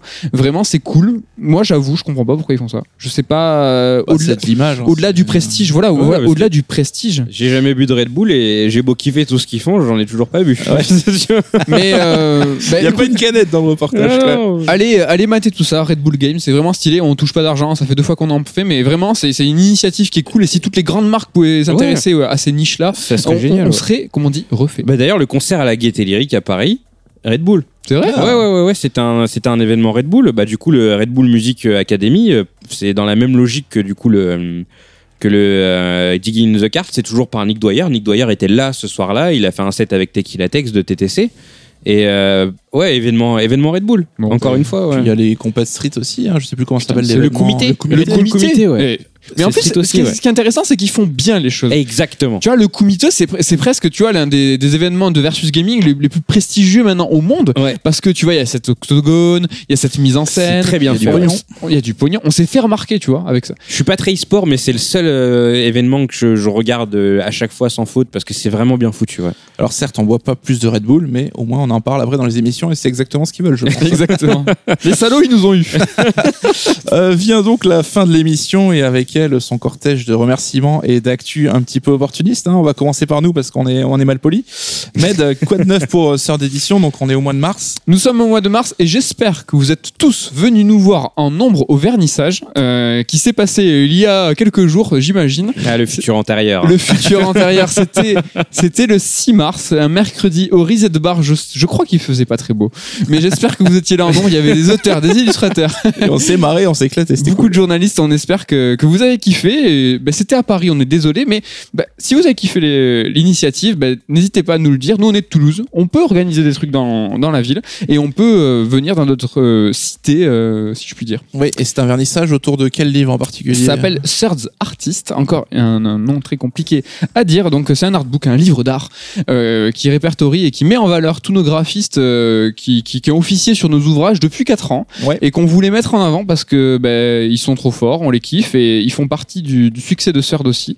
Donc il y a des auteurs évidemment, mais il y a aussi toutes ces personnes-là. Donc voilà, on est très fiers et euh, on a déjà des, des, des idées de tome 2. euh, vous êtes pas prêts. Qui vont arracher. Est-ce qu'on en place un petit mot pour Witcher quand même qui sort aussi ce mois-ci? Ouais, fin du mois, dernière semaine pour The Witcher, euh, qui va sortir donc livre de, de, de Exerve Benoît Régnier, toujours pareil, en, en partenariat avec CD Projekt, livre de qualité où Benoît est allé deux fois en Pologne pour dénicher les meilleures actus. Et voilà, ça sort fin du mois, c'est trop cool, et ça sera accompagné d'un, allez, on le dit, d'un petit ludothèque. Si vous avez- c'est- si c'est votre cinquième achat, c'est un petit peu stylé. Oui, celui sur euh, Jets Radio. J'ai. Ah oui, t'as vendu la mèche. ah, balance J'ai vendu la mèche tout à on l'heure. l'a dit tout à l'heure. Bah, bah nul. Bah, Il c'est y a une nul. belle couverture verte, encore C'est une fois. ça, le, le, le vert. Hein. Euh, Ken, toi, on peut te retrouver sur Merugezu vas-y. Sur Mirugezu, exactement. Euh, alors, euh, le- mon, mon activité principale sur Mirugezu, c'est la bibliothèque. Euh, donc une émission qui retrace euh, la vie euh, de différents grands acteurs du jeu vidéo, surtout japonais. Ouais. Parce que quand on fait des gaijin, ça marche pas. Surtout. Donc j'ai déjà le prochain en tête. je vais m'y mettre tout doucement. Euh, sinon, en dehors de ça, on fait aussi des podcasts. Euh, on a une mixtape qui est en préparation, dont on est particulièrement fier. Je peux pas encore le dire parce qu'on sait jamais, il peut arriver des trucs, mais la prochaine mixtape de Mirogezu, ce sera sur quelqu'un de très très sympathique qui, si ça se fait, est passé par chez vous aussi d'ailleurs. Ah oui, je- je- Voilà.